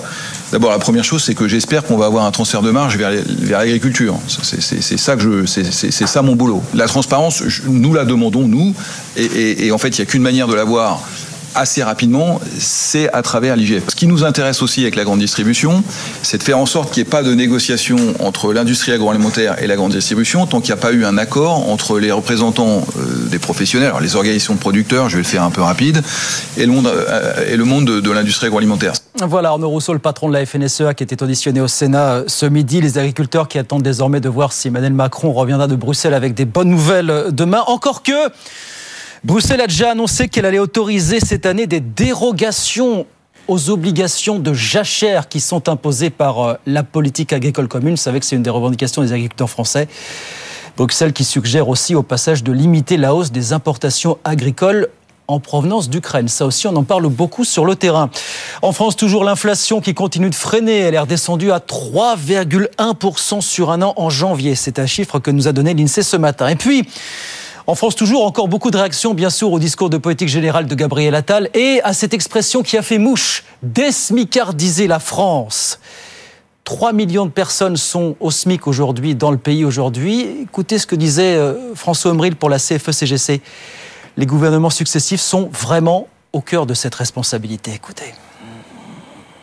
Et A égale B, euh, B est différent de C, donc C est égal à A. Ça n'a pas de sens. Et tout le monde l'a compris, en fait. C'est le discours que porte le président de la République depuis le début, celui sur lequel nous, euh, bah, nous sommes intéressés en disant, mais nous, on a un vrai problème. C'est que aujourd'hui, vous constatez l'appauvrissement de la classe moyenne. Mais c'est votre politique qui a amené à ça. C'est cette politique de subventionnement des emplois non qualifiés qui fait qu'on en a créé tellement qu'on n'arrive pas à les pourvoir. Plus la prime Et pendant ce temps-là, les gens qui sont plus qualifiés, bah, il n'y a pas d'emploi sur eux et pour eux et on leur dit bah vous savez quoi vous êtes qualifiés. Vous avez le BTS vous avez le DUT euh, vous êtes un, un cadre au chômage de 50 ans vous n'avez pas de boulot. C'est pas grave vous allez prendre un emploi moins qualifié. Et on ne fait pas du développement économique en disant puisque les gens ne veulent pas accepter un emploi qui n'est pas en regard de leur qualification on va leur taper sur la tête on va leur enlever les moyens de subsistance et ils vont être obligés d'y aller. Ah, Le franc-parler de François Omril tout à l'heure sur BFM Business avec Edwige Chevrillon. On reparlera bien sûr encore du discours de Gabriel Attal à partir de 19h30 euh, avec nos experts. 19h06 dans l'actualité des entreprises. On a Boeing qui a présenté tout à l'heure ses résultats du quatrième trimestre qui sont meilleurs que prévu. 8 mai. Est-ce que tout ça ne va pas être remis en cause par les récents problèmes du 737 MAX? La direction est très préoccupée. La preuve, elle n'a pas donné de prévision aujourd'hui sur le plan financier pour 2024. Antoine Hollard est à Washington pour BFM Business. Oui, et c'est la cinquième année de suite que Boeing est dans le rouge, une perte de plus de 2 milliards l'an dernier. Alors ces résultats sont quand même un peu moins mauvais que prévu. La compagnie a notamment réussi à augmenter les cadences dans ses usines. Seulement voilà, ces progrès sont aujourd'hui stoppés net après l'affaire du 737 MAX de la compagnie Alaska. Cette porte qui s'est détachée en plein vol, les premiers résultats de l'enquête seraient accablants. L'avionneur aurait tout simplement mal vissé un panneau. Dans ce contexte, Boeing renonce à faire des prévisions pour 2024. Cette crise, c'est vrai, va lui coûter euh, très cher. Il va falloir verser des indemnités aux compagnies dont les appareils sont cloués au sol.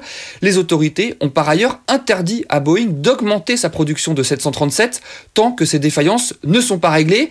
Le groupe qui voulait sortir 50 avions par mois doit renoncer à cet objectif. C'est une mauvaise nouvelle, euh, surtout que Boeing a déjà pris beaucoup de retard dans ses livraisons.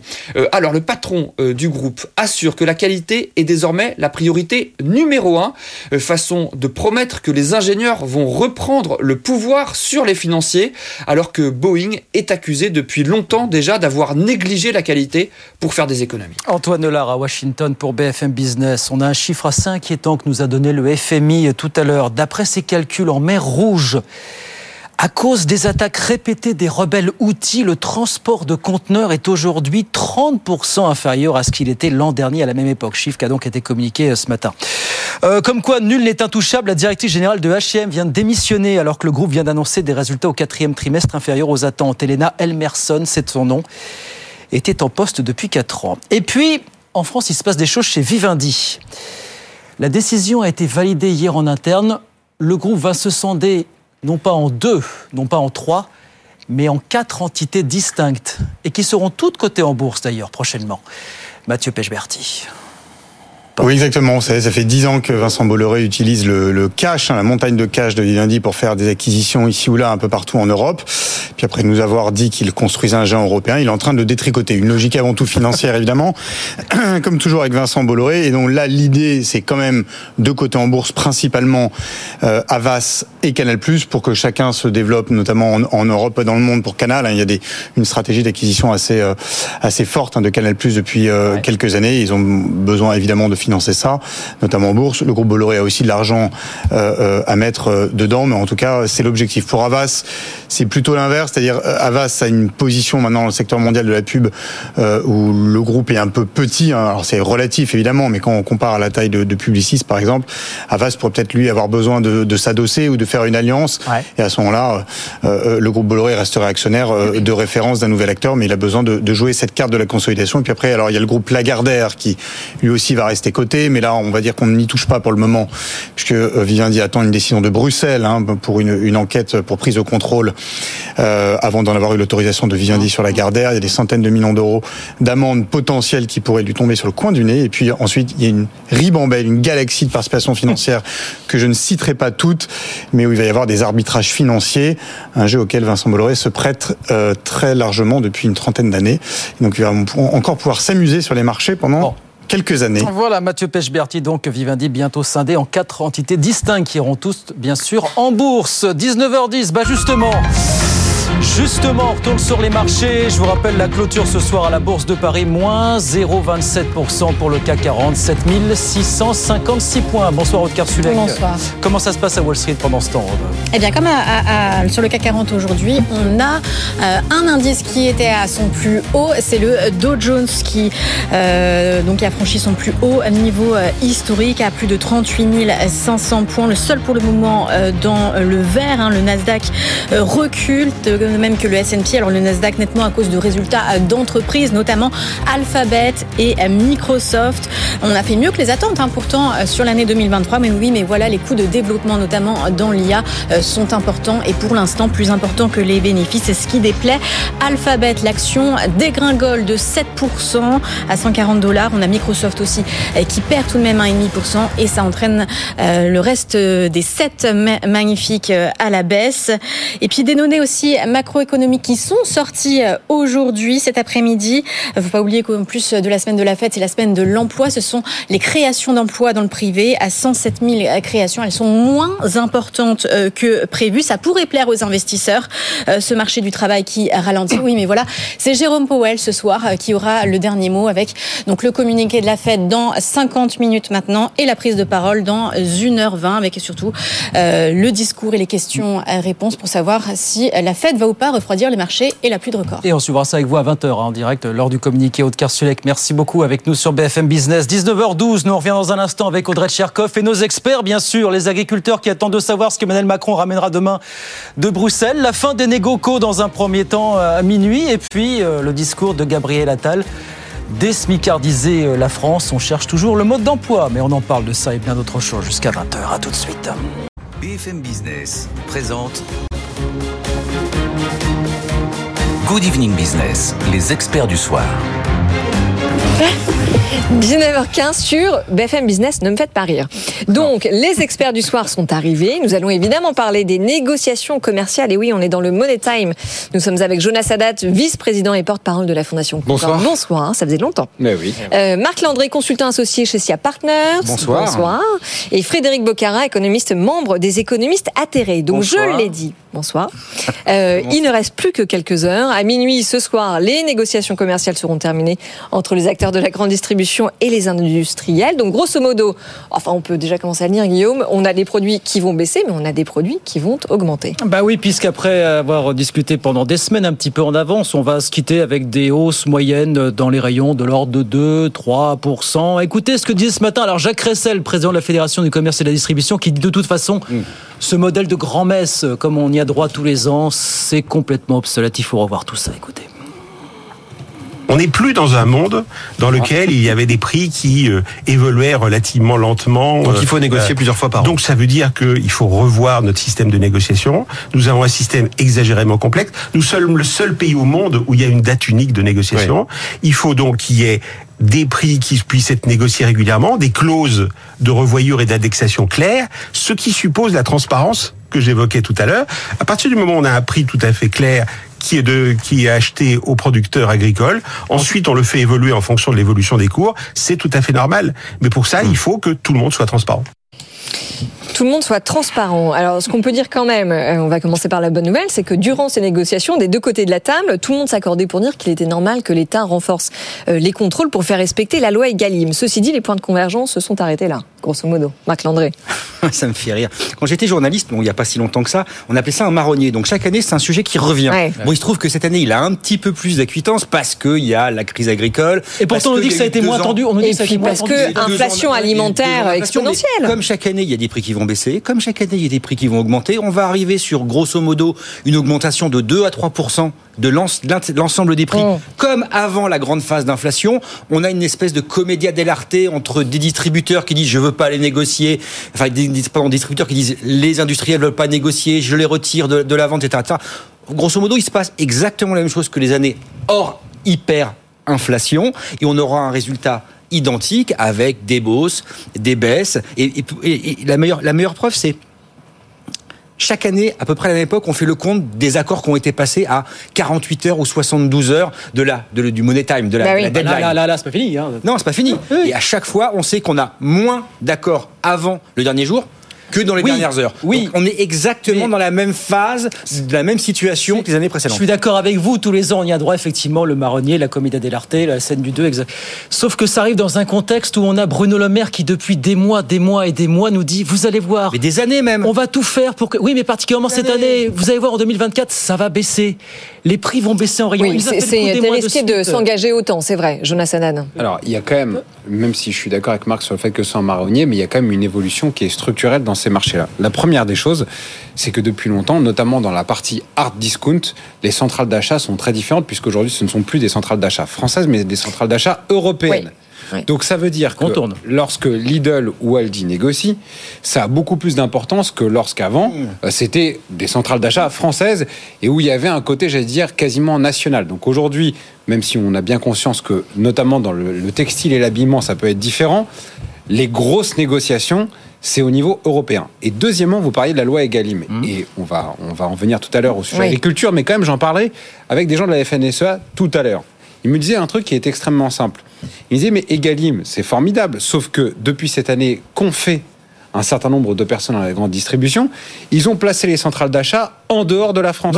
Et donc, plaçant les centrales d'achat en dehors de la France, ça veut donc dire que les négociations, même si Bruno Le Maire peut-être est dans une bonne optique, a envie d'imposer des choses, les centrales d'achat, elles ne sont même plus en France. De ces grandes, de ces Ouais. grandes enseignes. Ça Et veut donc dire et que. elles sont en nombre restreint qui plus est. Et donc ça veut dire une chose, ça veut dire que même s'il y a effectivement il y a un côté marronnier, il y a quand même une donnée de marché qui a changé, c'est que maintenant on est de plus en plus national dans ce genre de négociations.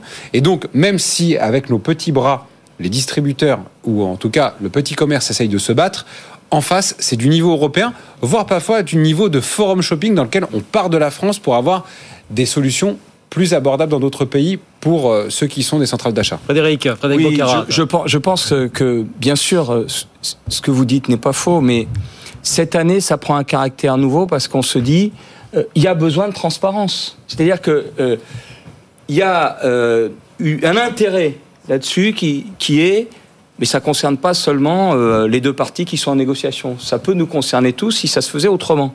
Donc la question de la transparence sur les prix, les coûts, les marges, et d'autres systèmes de transparence sur les prix, les coûts et les marges, elle revient.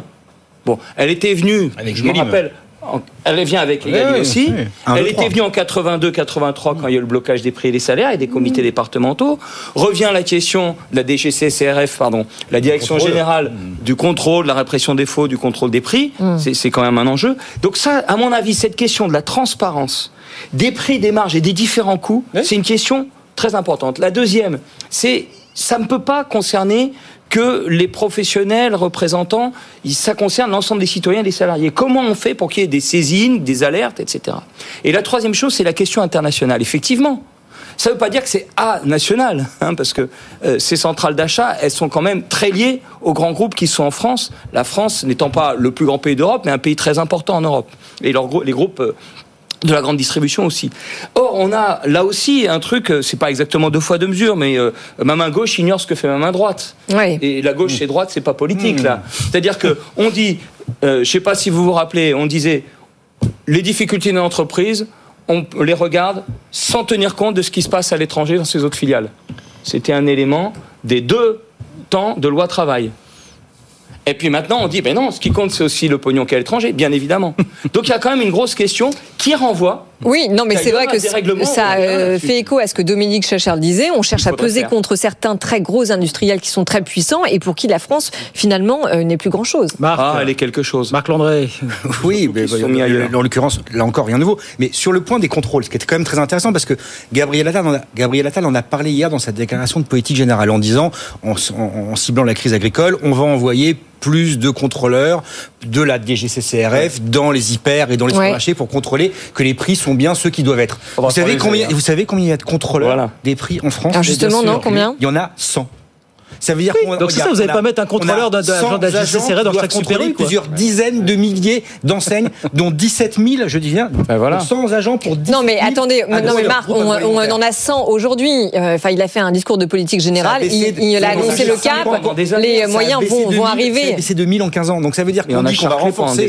sauf qu'on a baissé énormément, énormément, énormément. Comme les agents du fisc, hein, c'est C'est pareil. pareil, c'est de la com. Alors après, et puis la contrôle des prix, il peut pas se faire de manière virtuelle ou numérique, comme avec les impôts par exemple. Donc là, il faut aller dans les magasins pour vérifier. qu'il y Mais a- alors, vous, vous, Mais- vous mais dites que suite pas- à cette annonce, il n'y aura pas de, de, de renforcement justement Si, mais comme en, termes de nombre d'agents. Non, mais attendez, Audrey, c'est comme quand mon fils me dit euh, Papa, j'ai doublé ma note en maths, je suis passé de 1 à 2. Effectivement, il a doublé. Sauf qu'il est passé de 1 à 2 et c'est toujours pas terrible. Il y aura des Non, opérations coup de poing ultra médiatisées. Il. On a besoin d'agents qualifiés et plus, mais on peut aussi penser que les saisines citoyennes et saisines du terrain peuvent aider à débureaucratiser et à faire autrement. Alors, euh, débureaucratiser en augmentant le nombre de contrôleurs, je vois pas comment on Bah fait. si. Ah, bon, faudra Ça veut dire qu'on est sur le terrain, Et deuxièmement, qu'on est en lien je, avec la réalité, je qu'on fait pense pas de la paperasse. façon unanime, tous les agriculteurs qui sont en train euh, actuellement de manifester ou d'autres qui sont au début de la chaîne de production vous disent absolument lâchez-nous. Et on peut pas en- Bah oui. être dans la réponse en disant plus de contrôleurs. Mais c'est pas là-dessus. Il faut les lâcher en amont pour qu'on ait peut-être à contrôler Ouais, mais un petit le- peu le- moins le en sujet aval. est un peu Mais différent quand c'est même. pas la même chose, c'est le contrôle des J'entends bien. Non, mais j'entends c'est bien. pas leur contrôle J'entends de bien, mais, production. mais ce serait plus facile pour eux d'avoir un rapport de force qui, sera, qui soit plus sain si on avait des lois qui étaient bien faites, Mais plutôt fait- que d'avoir à contrôler par la Mais suite. ça fait partie du rapport de force et de l'application Ceci loi, dit, euh, ceci dit, on sait, on sait d'or- d'ores et déjà qu'il y a trois entreprises qui sont dans le collimateur euh, du gou- gouvernement et qui, parce qu'elles ne respectent pas complètement justement la loi Egalim et qui vont être sanctionnées. D'ailleurs, tout ça renvoie à Alors. Casino qui, quand on le supprime, ça diminue. Eh oui, une centrale d'achat en moins, évidemment. Euh, les agriculteurs, euh, évidemment, regardent comment vont se conclure ces négociations commerciales. Puis les, les agriculteurs qui attendent de voir demain ce qu'Emmanuel Macron ramènera de, de Bruxelles, Surtout, éventuellement des, surtout. des bonnes nouvelles, bien sûr.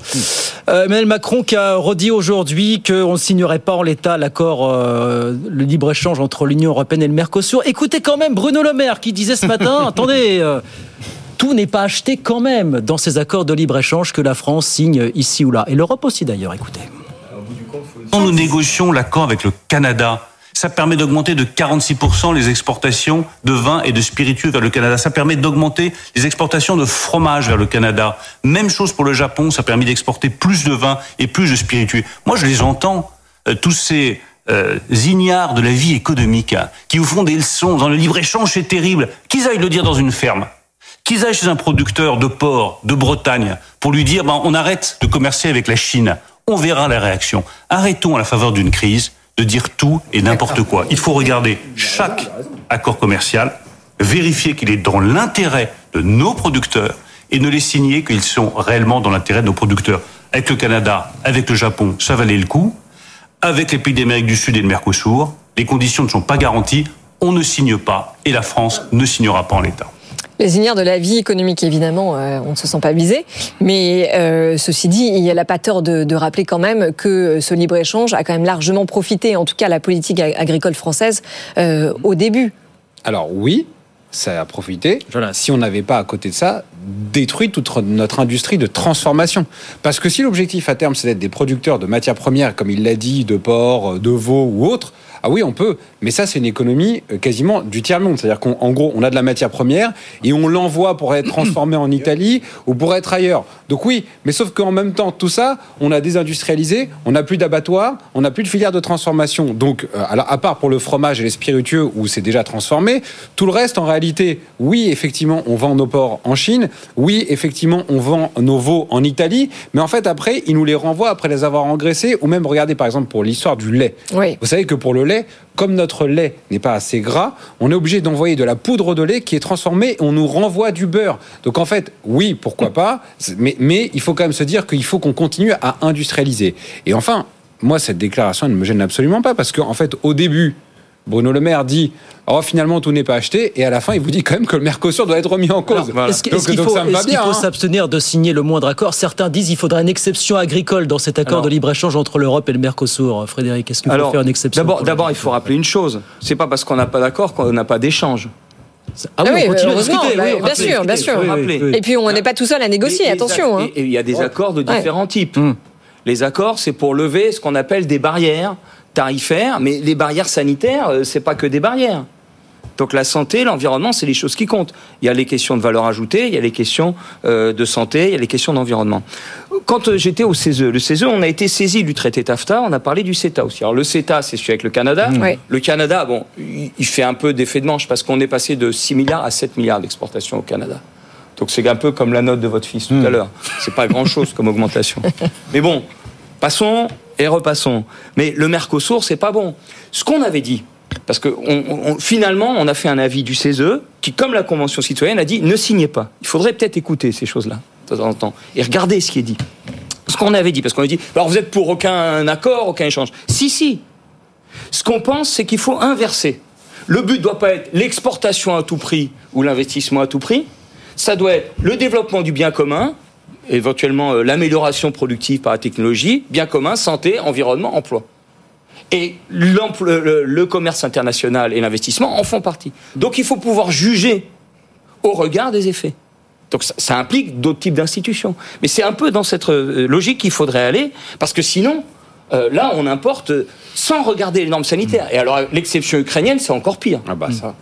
Oui, absolument. Alors là, le gouvernement s'est exprimé sur le, sur le sujet. On euh, va revenir sur, euh, sur ces produits euh, ukrainiens. Ceci dit, pour le moment, il n'est pas question de remettre des droits de douane pour les produits ukrainiens. Mais c'est pas une question de- seulement de droit de douane, c'est une question de normes. Limiter l'envolée des importations en provenance d'Ukraine agricole. Voilà. Mmh. Sur, Que- sur les accords de libre-échange, qu'est-ce qu'on fait? Est-ce qu'on fait une exception agricole pour le coup? Bah oui, comme on fait une exception culturelle. Marc On Landré. va se faire attaquer l'OMC. On va se faire attaquer l'OMC. Ah oui, voilà. L'accession agricole, il faudrait qu'elle soit reste. européenne, pas française. Mais après, ça dépend de la manière dont on regarde le verre, moitié vide à moitié plein. Euh, si on regarde uniquement sur la filière agricole, Jonas l'a très bien dit, on est perdant. Mais bien On sûr. est maintenant perdant dans Alors les certains, certaines catégories d'agriculteurs Oui, mais si on prend le côté agroalimentaire, c'est déjà moins clair. Ouais. Et si on prend sur Ouais. l'ensemble de l'économie nationale, je veux dire, on va perdre sur l'agriculture, mais on va gagner sur l'exportation d'autres biens. Vous avez raison de le rappeler, Marc Landré. Mais si, Frédéric, parce que Non, vous non, me semblez dire non, mais oui, On mais non, mais d'accord. Mais si on prend précisément cet accord du Mercosur, euh, il ne, il ne prend pas en compte que des produits agricoles. Pardon, mais c'est pas sur les biens qu'on va gagner, c'est plutôt sur les services et sur la finance. Oui, Parce que je sur les me biens, on est On est même, largement il y a des. une vision. Et il y a une vision derrière. L'humain, sur l'automobile. par- Pardon de derrière. une vision qui, est un peu naïve, moi je trouve, de ce genre d'accord. Regardez ce qui se passe dans le cadre de la campagne présidentielle américaine récemment. L'exemple même de Donald Trump pendant tous ses meetings, c'est qu'il explique qu'il a voulu casser le traité qui liait la France et les États-Unis, notamment il limite Macron pour le faire, au sujet justement du fromage, du vin, etc. Et tout. Donc en fait, C'est vrai. quand Bruno Le Maire, à juste titre, dit Ah, mais ça nous a permis de. Oui, peut-être, mais des traités de ce genre de. euh, cela, dans le monde dans lequel on est, qui est en forte tension géopolitique, il n'y a pas de religion à avoir. Il n'y a pas de religion du libre traité, etc. C'est qu'on adapte. Et là, pour le Mercosur, on a adapté parce qu'on se rend compte qu'aujourd'hui, on importe des produits de qualité bien moindre, nutritive, sociale, d'accord Sociale. Et santé. Et, et santé. Enfin, on, on a adapté Jonas. C'est on- la vie française. Non, mais voilà, on a adapté. Pas Mais attendez, parce qu'on euh, n'est pas les seuls à voter. Et l'Allemagne euh, n'a aucun intérêt économique à renégocier ce contrat. Ah, Donc on va Ah oui, voir la- ce que- ce qu'Emmanuel Macron va réussir à négocier à Oui, mais, Bruxelles. mais cohérent avec ce que dit le maire, c'est que l'Allemagne exporte euh, des voitures quand nous on exporte des ports. Donc on a tout intérêt à faire en sorte que des ports c'est hein, parce que Ouais. les ports c'est autre chose, ils sont pas en bon état. Mais c'est on, on a tout intérêt à mon avis à, à être plus euh, je veux dire, agile dans, la- dans le traitement de ces traités. Mais il y a deux choses. Un, l'Allemagne, il y a les agriculteurs qui ne sont pas d'accord. Oui. Et, et deux, il y a une dimension Union européenne, mais il y a aussi une partie de la signature qui dépend de chaque pays. C'est vrai que c'est un accord qu'on a quand même. C'est Europe, Mercosur, qu'on a quand même résumé en caricaturant ça. Grosse bagnole allemande contre bœuf argentin, fondamentalement. Ça Et il n'y a pas que celui-là, puisqu'on n'a pas parlé non plus de la Nouvelle-Zélande. hein. Mais ils peuvent être prêts à travailler sur d'autres normes. Allez, 19h30 sur BFM Business. Je vous redonne euh, les grands titres de l'actualité. Euh, donc minuit ce soir, fin des négociations commerciales entre les acteurs de la grande distrib et les industriels, ceux qui font plus de 350 millions d'euros de chiffre d'affaires. hein. On va a priori se quitter après avoir conclu quand même des petites hausses de prix de l'ordre de 2-3% en moyenne. Dans les rayons, les agriculteurs, donc on en parlait, qui attendent de voir ce qu'Emmanuel Macron va ramener de Bruxelles euh, demain. Encore que Bruxelles ait déjà annoncé qu'elle allait autoriser cette année des dérogations partielles aux obligations de jachère qui sont imposées, vous savez, par la politique agricole commune européenne aujourd'hui. En France, toujours ce chiffre qui est tombé ce matin, l'inflation qui continue de freiner, elle est redescendue à 3,1% sur un an en janvier, chiffre que nous a donné l'INSEE aujourd'hui. Puis ce chiffre inquiétant que nous a donné le FMI tout à l'heure puisque d'après ses calculs en mer Rouge, à cause des attaques répétées des rebelles outils, eh bien le transport de conteneurs est actuellement 30% inférieur à ce qu'il était l'an dernier à la même époque. 19h31, on revient dans un très très court instant. Et oui, restez avec nous. On va parler avec nos experts, notamment de cette étude qui nous euh, confirme quelque chose qu'on savait déjà. Oui. Le ras-le-bol fiscal reste bien ancré dans les esprits français. Absolument. À tout de suite. BFM Business présente Good Evening Business, les experts du soir. 19h34 sur BFM Business. On va maintenant revenir sur le discours de politique générale de Gabriel Attal. On en parle avec Jonas Haddad, Marc Landré et Frédéric Bocara. Évidemment, euh, exercice périlleux dans un contexte euh, de crise agricole et sans majorité absolue. On revient sur cette expression qui a fait mouche, hein, qui a été la sienne, abondamment commentée, sa volonté de désmicardiser la France. Ouais, 3 millions de Français qui sont au SMIC désormais, qui risquent bien d'y rester longtemps si on ne modifie pas le système. Gabriel Attal l'a dit hier. Catherine Vautrin, la ministre du Travail, l'a répété ce matin sur BFM TV et RMC. Écoutez. Le SMIC, c'est une garantie pour nos concitoyens d'un salaire minimum. C'est d'ailleurs dans son titre. La volonté aujourd'hui, c'est de permettre à nos concitoyens de progresser. Qui n'a pas envie, dès lors qu'il travaille, de voir son revenu progresser? En d'autres termes, le sujet, c'est d'aider à montrer que le travail génère du revenu. Et pour ce faire... Mais est-ce que vous envisagez de supprimer le SMIC? Pas du tout. Et pour revenir sur le sujet très précisément, euh, c'est de regarder quelles sont finalement ces charges. L'exemple que je viens de vous donner, l'exemple de ces charges qui quelque part viennent immédiatement retirer l'effet net de l'augmentation de salaire. Et de l'autre côté, pour celles et ceux qui sont juste au-dessus, c'est de regarder, c'est l'enveloppe qui a été annoncée hier de 2 milliards d'euros, comment nous allons pouvoir travailler avec des experts auditionner les uns et les autres pour faire une baisse d'impôt spécifique pour cette catégorie juste au-dessus, de façon à la laisser effectivement au-dessus, de façon à ce que le travail soit effectivement un outil d'émancipation. Bon, voilà. Alors, est-ce que vous sentez globalement le début d'une volonté politique de mettre fin euh, aux fameuses trappes à bas salaire? Non, ils sentent rien là, j'ai l'impression. Ils sont. Marc Landry, ça vous donne encore envie de rigoler, décidément. Ça me rappelle, hein, c'est l'avantage, enfin l'avantage ou l'inconvénient d'être un vieux con. Tout vous rappelle Et donc, quelque chose. quoi, ouais, non, mais ça me rappelle un rapport de l'IGAS d'il y a 10 ans sur le, poids des cotisations sociales, les trappes à bas salaire et les effets de seuil. Et donc, on, on regardait déjà, l'IGAS s'était penché sur euh, si on enlevait telle cotisation sociale, quel impact ça aurait sur les, le, le- le financement des prestations qui sont versées au regard des cotisations prélevées et qu'est-ce que ça donnerait en matière de pouvoir d'achat. Et c'était un véritable casse-tête. Ça me rappelle aussi Martin Hirsch qui, au moment de la création du RSA en 2008, avait regardé l'ensemble des droits connexes qui étaient accordés aux bénéficiaires du RSA, notamment des droits connexes locaux, la, prix, la, la, la, la gratuité dans les transports, à la cantine. Et si on enlève le bénéfice, et, si on- le- et, et donc si on fait retravailler un bénéficiaire du RSA, il perd l'ensemble de ses droits connexes locaux. Sauf que l'État n'a absolument aucun pouvoir sur les droits connexes locaux qui sont à la main des communes. Donc c'est un puissant fond, c'est un bordel sans nom. Ça fait 15 ans qu'on tourne autour de la même question. Et moi, je suis d'accord pour dire, ok, très bien, il y a trop de cotisations, on va baisser les cotisations. Il y a 300 milliards de cotisations. Mais qu'est-ce qu'on baisse comme dépenses sociales derrière Quelle économie on fait au regard Parce que si c'est pour augmenter le déficit, c'est déshabiller Pierre pour habiller Paul. Et après, c'est surtout dans le déficit Enfin, de euh, ah, oui, alors d'accord pour euh, baisser les cotisations. Ceci dit, euh, les cotisations Non, so- sociales, attendez, augmentent quand on s'éloigne du SMIC. C'est mécanique. Frédéric Boccarin. Alors, il y, a deux, il y a plusieurs choses. D'abord, il y a un écrasement de toute la hiérarchie salariale. Et Il y a vraiment une smicardisation. euh, C'est-à-dire que nouvelle. quand on. C'est pas nouveau. Pas nouveau. Quand on remonte, eh ben, on, voilà, chaque fois on remonte le SMIC et les salaires sont rattrapés par le SMIC. Enfin, il faut quand même 90% des revenus sont en dessous de 3280 euros par mois. C'est-à-dire, c'est pas seulement 10% ou 14% en dessous du SMIC. Même tous les autres, c'est très peu au-dessous du SMIC. C'est à l'intérieur des 10% des revenus les plus élevés qu'il y a encore plus d'écart que dans les 90. C'est énorme là, à l'intérieur. Donc il y a vraiment un écrasement qui crée des problèmes sociaux, mais en fait qui renvoie à des problèmes d'efficacité économique. Après, on peut en niche sur la productivité, l'insuffisance de qualification. Donc, faut voir que c'est un enjeu beaucoup plus profond que simplement faire plaisir à deux trois publics. Donc, il faut le traiter de façon systémique. En cela, je, je serais d'accord. La deuxième chose, c'est que on a un système qui incite au bas salaire, parce que les exonérations de cotisations Bah, sociales, sûr. justement, on les a quand on a des bas salaires. Quand on est patron ou l'entreprise a pour euh, les salaires inférieurs à 1,2 SMIC. Et c'est même, on a eu ce 6, rapport de l'IGAS 1,6, et 1,6, pardon. Et, et qu'on a eu ce, ce rapport de l'IGAS, mais peu de temps après, Hollande et Macron ont créé le CICE avec 40 milliards d'un coup en plus pour les salaires qui vont encore au-delà, 2,6 je crois à l'époque. Donc, euh, mais maintenant c'est intégré dans l'ensemble. Donc il y a un gros problème.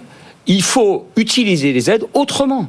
Pourquoi il faudrait baisser les cotisations sociales? D'abord, il y a la question du coût du capital, que ce soit les intérêts bancaires, les dividendes, on peut les conditionner à une autre utilisation de l'argent. Et effectivement, un possible développement. On a écrit un rapport du CESE sur le financement des PME. Et là-dessus, avec l'artisanat, on est allés ensemble. C'est-à-dire, ils m'ont dit oui. Moi, j'ai des coups, je dis mais bien sûr. Mais on peut se développer, et pour se développer, il faut développer l'emploi et les alors- salaires. alors- Et donc, les banques vont vous aider à 0% Ou si alors- vous augmentez le salaire. Donc, il y a la troisième chose, c'est les conditions des aides publiques. il faut les changer. Vu les conditions Effectivement, les les aides banques, publiques doivent aider à pousser les n'aidera à salaires. 0% actuellement. Jonas Haddad, allez-y. Voilà. Alors non, juste, euh, moi, je- je- j'entends le débat par rapport à ça. Je trouve juste, c'est un peu une vision euh, du monde de l'emploi qui, qui me semble un peu ringard de dire désmicardiser. J'ai l'impression qu'on est dans les années 80. Je dois avouer, hein, vous parliez du voilà. Ça parle à un certain électorat, Jonas. Peut-être. Peut-être. Il y a deux choses. Non, parce que regardez. D'abord, aujourd'hui, on est arrivé à quasiment un million. On n'est pas quasiment, on a dépassé le million d'auto-entrepreneurs d'indépendants. Donc, de plus en plus, le travail, c'est un- un- une tendance générale en France et en Europe. Attendez, euh, qui est vers de plus en plus de travail indépendant. Deuxièmement, deuxièmement, C'est une épaisseur de bah, travail si, très enfin, faible dans les euh, Attendez, attendez, on le laisse terminer, oui. et deuxièmement, concernant également euh, les revendications qui sont réalisées, je pense que le fait de sortir du SMIC n'est pas forcément ça. Quand on parle également dans le même discours de dire que, ah, attention, concernant la fonction publique, on va baisser à 4 jours et qu'il faut expérimenter la semaine des 4 jours, le vrai sujet, ça va être le gap entre les indépendants, les salariés, et de plus en plus des gens dans la fonction publique qui vont de moins en moins travailler. Vous parlez d'acceptation sociale. Comment on peut accepter socialement quand on est au SMIC et qu'on travaille et qu'on est peu payé, qu'il y ait des gens qui dans la fonction publique travaillent de Non, on moins en pas moins accepter ce que vous dites, c'est pas vrai. C'est pas- Jonas- proposition. Les- gros batailles de la fonction publique, c'est les profs. attendez, Attendez, c'est tous en quand même on temps. parle tous C'est les enseignants, les gros batailles de la fonction publique. Jonas Haddad, travaillent attendez. plus encore. Jonas, vous êtes d'accord pour dire que la semaine de faux. 4 jours, c'est euh, à travail égal. En plus, no- nombre d'heures. Donc c'est Oui, mais attendez, ok. Vous montez les gens Mais les ça- uns contre les non, autres. je ne monte pas les gens. Attendez, on le laisse On dit en permanence qu'on a l'impression qu'il n'y a plus de service public avec tous les impôts qu'on donne. Hmm. Donc on a beau monter les, les gens les uns contre les autres, quand on n'aura que 4 jours qui seront travaillés, même si on aura du mal à mettre devant, vous parliez des professeurs, devant chaque élève un professeur, devant chaque administration une personne qui est là. On a Donc 10 000 en fait, profs on- en moins. Oui, mais on coupe On a 10 encore, 000 le, profs on en coupe encore le lien entre le service public et le service privé. Et, ça, c'est et ça, c'est objectivement quelque chose qui devient de plus en plus inacceptable. C'est-à-dire qu'on a de plus en plus des insiders qui sont protégés avec des semaines de 4 jours, et de plus en plus des outsiders qui se battent, les indépendants et ceux qui sont aujourd'hui Alors, salariés, attendez, les artisans. tré- trépigne d'impatience de vous répondre. Marc d'abord et Frédéric après. Jonas, là vous faites, vous faites exactement ce que vous critiquez, c'est-à-dire de la caricature. Sur la semaine de 4 jours, il se trouve que chez CA Partners, on a fait une grande étude sur, c'est Marie Bouni qui l'a fait, sur euh, qui recourait en Europe en Europe, pas dans la fonction publique française, mais en Europe, à la semaine de 4 jours. On se rend compte que dans tous les pays européens, il y a des expérimentations, et il y a même plus que des expérimentations dans le secteur privé d'entreprises qui sont passées à la semaine de 4 jours, et à la semaine de 4 jours sans réduction du temps de travail. Ce qu'a dit Gabriel Attal hier dans son, sa Oui, déclaration. mais c'est dans les générale. services et dans le Non, non. télé- là où c'est dit- télétravaillable. Non, mais il a dit Les agriculteurs. Attendez, Jonas, ce qu'a dit Gabriel Attal, c'est pas qu'il fallait généraliser, qu'il fallait généraliser l'expérimentation d'abord dans la fonction publique pour voir comment ça pourrait être transposé après dans le privé. pourquoi parce que ça a été fait exactement sur le télétravail. Si vous ah. prenez les accords de télétravail mmh. pendant Covid, la fonction publique tout le monde en revient aujourd'hui. Avant-gardiste, non, tout le monde n'y revient oh, pas, si. c'est pas vrai. Il y a plein de boîtes. Non. Regardez l'interview de Sadoun de Publicis. Ah non, alors, attendez, ah bah, écoutez, excusez-moi. Hein, Jonas, vous êtes euh, caricatural. Il y a des, ah, entreprises où il fait bon travailler, d'autres où il fait moins. Donc c'est ce que je dis. Dans une de 4 jours une il y. Dans une économie, dans une économie tertiarisée où c'est télétravaillable, vous avez raison. Non, non, Or, notre problème, c'est que justement, on doit aller vers plus de quelque chose de concret en termes d'économie. Vous avez la parole, allez-y. Oui, d'abord, euh, parce que la question, quand même, c'est. Euh, euh, il y a une smicardisation de la fonction publique aussi. Ce qu'on a observé, il faut que vous le sachiez, parce que apparemment, ce n'est pas dans vos informations, mais avec les hausses de SMIC, il y a plusieurs corps de fonctionnaires où les premiers grades se sont trouvés en dessous du SMIC. Il a fallu mettre une prime qui compense sans cotisation sociale. Donc ça pose des problèmes du fait euh, de, l'accès aux droits sociaux pour les gens. Il y a d'autres fonctions publiques qui ont été augmentées. Mais le cas du Grenelle de la santé. Non, non, vous n'entendez pas. Avec l'augmentation, avec l'augmentation, ça n'a pas suffi. Ça a été rattrapé par le SMIC. Mmh. Donc, deuxièmement, si la fonction publique est en difficulté, c'est précisément parce qu'il y a des milliards d'argent qui sont utilisés, 200 milliards d'après la CGT, 100 euh, d'après d'autres, qui sont utilisés pour des aides aux entreprises au bas salaire, justement. Mais si, ce n'est pas 200 milliards qui manquent sur Brest. Alors on peut regarder la différence entre la France. Attendez, ce n'est pas. Non mais attendez. Non mais parce que vous énoncez des postulats qui sont marxistes. Jonas, droit de bah, réponse de Jonas Haddad. Vous énoncez des postulats ça n'a rien de marxiste. D'abord, c'est pas une aide. Vous reverrez vos cours de marxisme. Attendez, on laisse répondre. Ce n'est pas marxiste. On le laisse répondre. Allez-y. Non, il n'a pas à répondre. J'ai pas posé de question. Ah d'accord. Oui mais. C'est le principe du débat parce que je sais que même pas pu énoncer les faits. Je sais que chez les économistes vous avez du mal avec le dialogue, mais j'essaye d'en placer. Donc, ce que je dis. Répondez à une question que je n'ai pas posée et au fait que je n'ai pas pu exposer. Mais non, mais c'est un débat, Le terme d'aide aux entreprises n'existe pas, puisque, en fait, facialement, c'est d'éviter de leur mettre plus d'impôts. Donc, votre terme n'est ah pas. Alors, c'est faux. Mais si. C'est faux, on dépense. On est dans le pays qui est le plus taxé, notamment en termes d'économie sur les entreprises. Donc ce ne sont pas des aides, c'est juste qu'on leur évite d'être assujettis. Non, on dépense. Et deuxièmement, on est le pays qui dépense le plus. Donc en net, c'est comme les autres. Et deuxièmement, c'est pas parce que c'est pas parce que on évite des entreprises d'être taxées qu'on va piquer dans la poche des fonctionnaires. C'est vous qui montez les uns contre les autres en faisant ça. Alors, je vais vous le redire autrement. Bon, et puis après, on passe à autre chose. Oui, budget de l'État. Oui et dans un budget d'État, on, on, arbitre.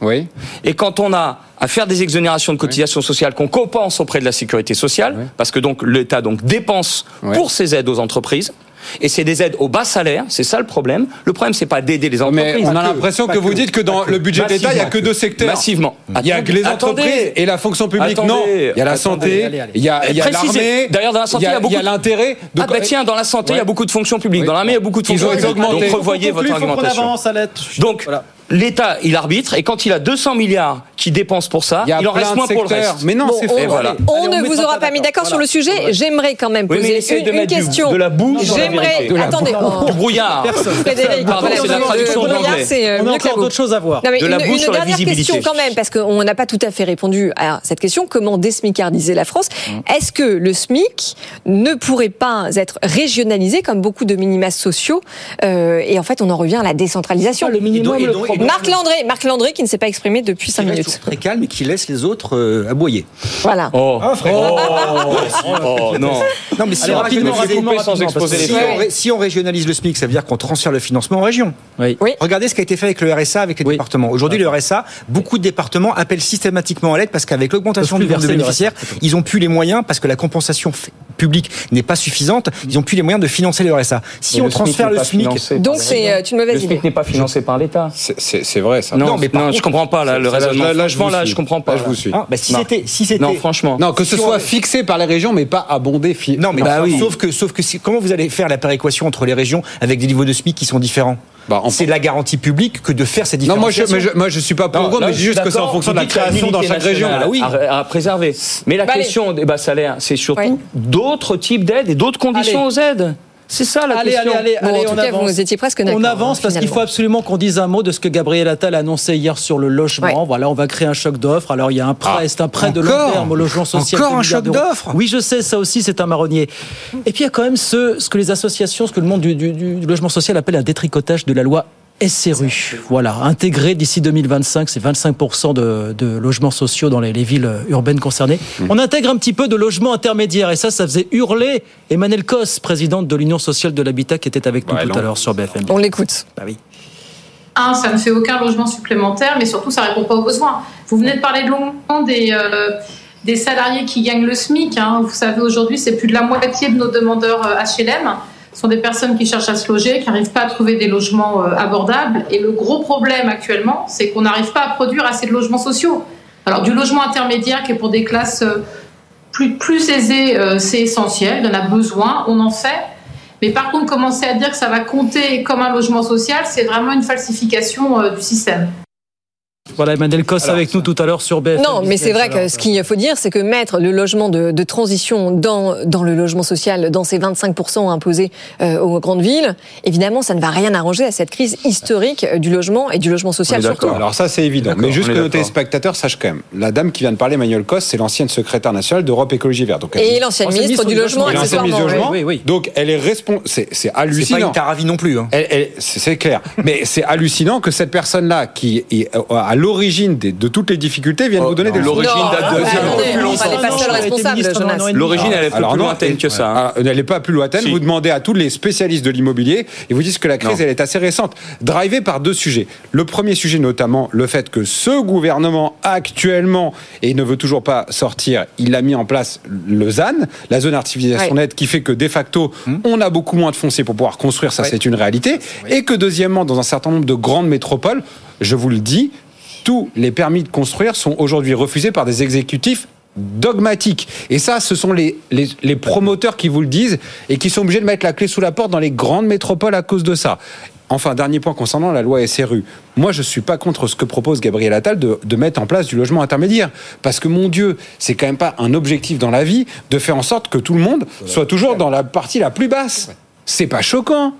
C'est pas choquant de dire qu'on veut que des gens 2 millions, on a, bah, pardon, 2 millions, 2 millions, voilà, ouais. tous les soirs, 2 millions et demi de personnes qui sont sur les listes pour euh, demander un logement social et voir dans 3, 3, 3 quarts des cas du logement très social. Vous savez qu'aujourd'hui, selon les critères de la loi SRU, 63% des Français ont droit à un logement social. On ne pourra pas loger 63% des Français. des Français sont des classes moyennes. Oui, mais, voilà, mais, le logement, le on ne pourra pas loger 63% dans le parc social. Il faut arrêter Bocard, avec ce délire. Il y, a, il y, a, toutes sortes de logements HLM. Il y a toutes sortes de logements HLM. Dans les années 70, euh, dans les banlieues rouges où j'ai grandi, il y avait des logements HLM de grande qualité. Et donc il y a vraiment un problème de insuffisance de construction de logements globalement. Bien sûr, il faut des logements intermédiaires et pas réduire le social euh, au bas, au bas, mais ça peut être du HLM de toute façon. Il faut aussi de l'intermédiaire, mais il y a un problème de vraiment permettre l'offre. Mais pourquoi il y, a des, il, y a, il y a des questions réglementaires, vous en avez parlé, il y a des dogmes, mais il y a aussi des questions de financement. Et, et, il y a un étranglement euh, du logement social et de la construction de logement qui pose problème. Là aussi, on va y revenir. Enfin, j'y reviens à nouveau.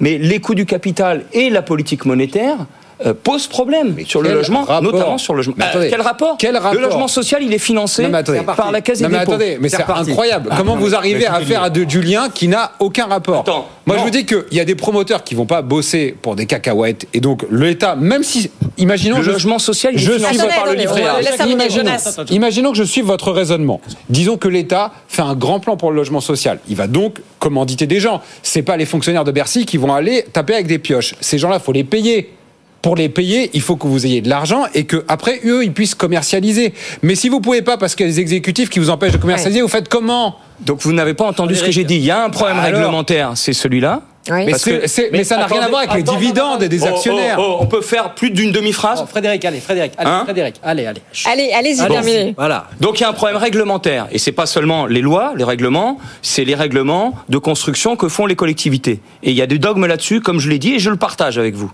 Entendez? Mais il y a un problème de financement. Le logement social, il est financé par le livret A. Et là, on a tendu les choses sur le livret A. Donc il y a un problème de, de, de vraiment se mettre euh, à jour pour avoir une offre beaucoup plus abondante à tous les, tous les étages, si j'ose dire. Oui, Marc Landré. Et surtout pas euh, contourner la loi SRU tel que c'est fait, parce que ça, c'est quand même un scandale. Non, mais Marc, vous êtes quand même d'accord pour dire que c'est scandaleux d'intégrer dans les quotas, en effet, de la loi SRU, les logements locatifs intermédiaires, parce qu'en fait, en gros, on va finalement, au lieu de donner ces euh, logements euh, qui étaient plutôt destinés à la population la plus précaire, notamment à des chômeurs, finalement à des, enfin, à des cadres, à une on population peut- on de peut- cadres. On peut, on peut l'intégrer. De toute façon, on n'est pas respecté de cette loi SRU. Donc, vous, vous rajoutez plus de logements dans la, dans la norme. De toute façon, c'est pas pour autant qu'on va construire plus de logements sociaux. On va permettre à des maires Voilà. de rentrer, de tenir leurs, obje- leurs objectifs Le- ni- le- ni le- connus, c'est ça Je l'histoire. suis d'accord avec Frédéric. Le, pro- le problème, on construit pas assez de logements, toutes catégories confondues. C'est pas, on manque de 500 Mais 000 on ne peut logements plus, puisqu'on n'a plus de foncier et on a, Et on des, de tonnes de normes et qui font on a que, de la toute réglementation façon, et on a et une les taux d'intérêt. insuffisance des maires et pas que dans les grandes agglomérations et pas que avec des conseils euh, et dogmatiques. Vous allez dans une petite commune, les maires n'accordent plus de permis de construire individuel pour une maison avec un pavillon pour des questions écologiques, c'est vrai, mais aussi pour des questions de tranquillité du voisinage Oui, qui ne oui, veut pas voir euh, De bruit. un immeuble de deux étages ou une nouvelle, une nouvelle résidence ou une nouvelle collectivité. Donc ce qui fait qu'on ne construit pas aussi pour des questions de bien-être. Bien sûr. Et, Mais- et- et mais- mais troisième point, je finis juste. Jonas, troisième point, tout le monde sait, y compris des anciens ministres macroniens du logement, vous disent que cette le logement désintéresse Emmanuel Macron.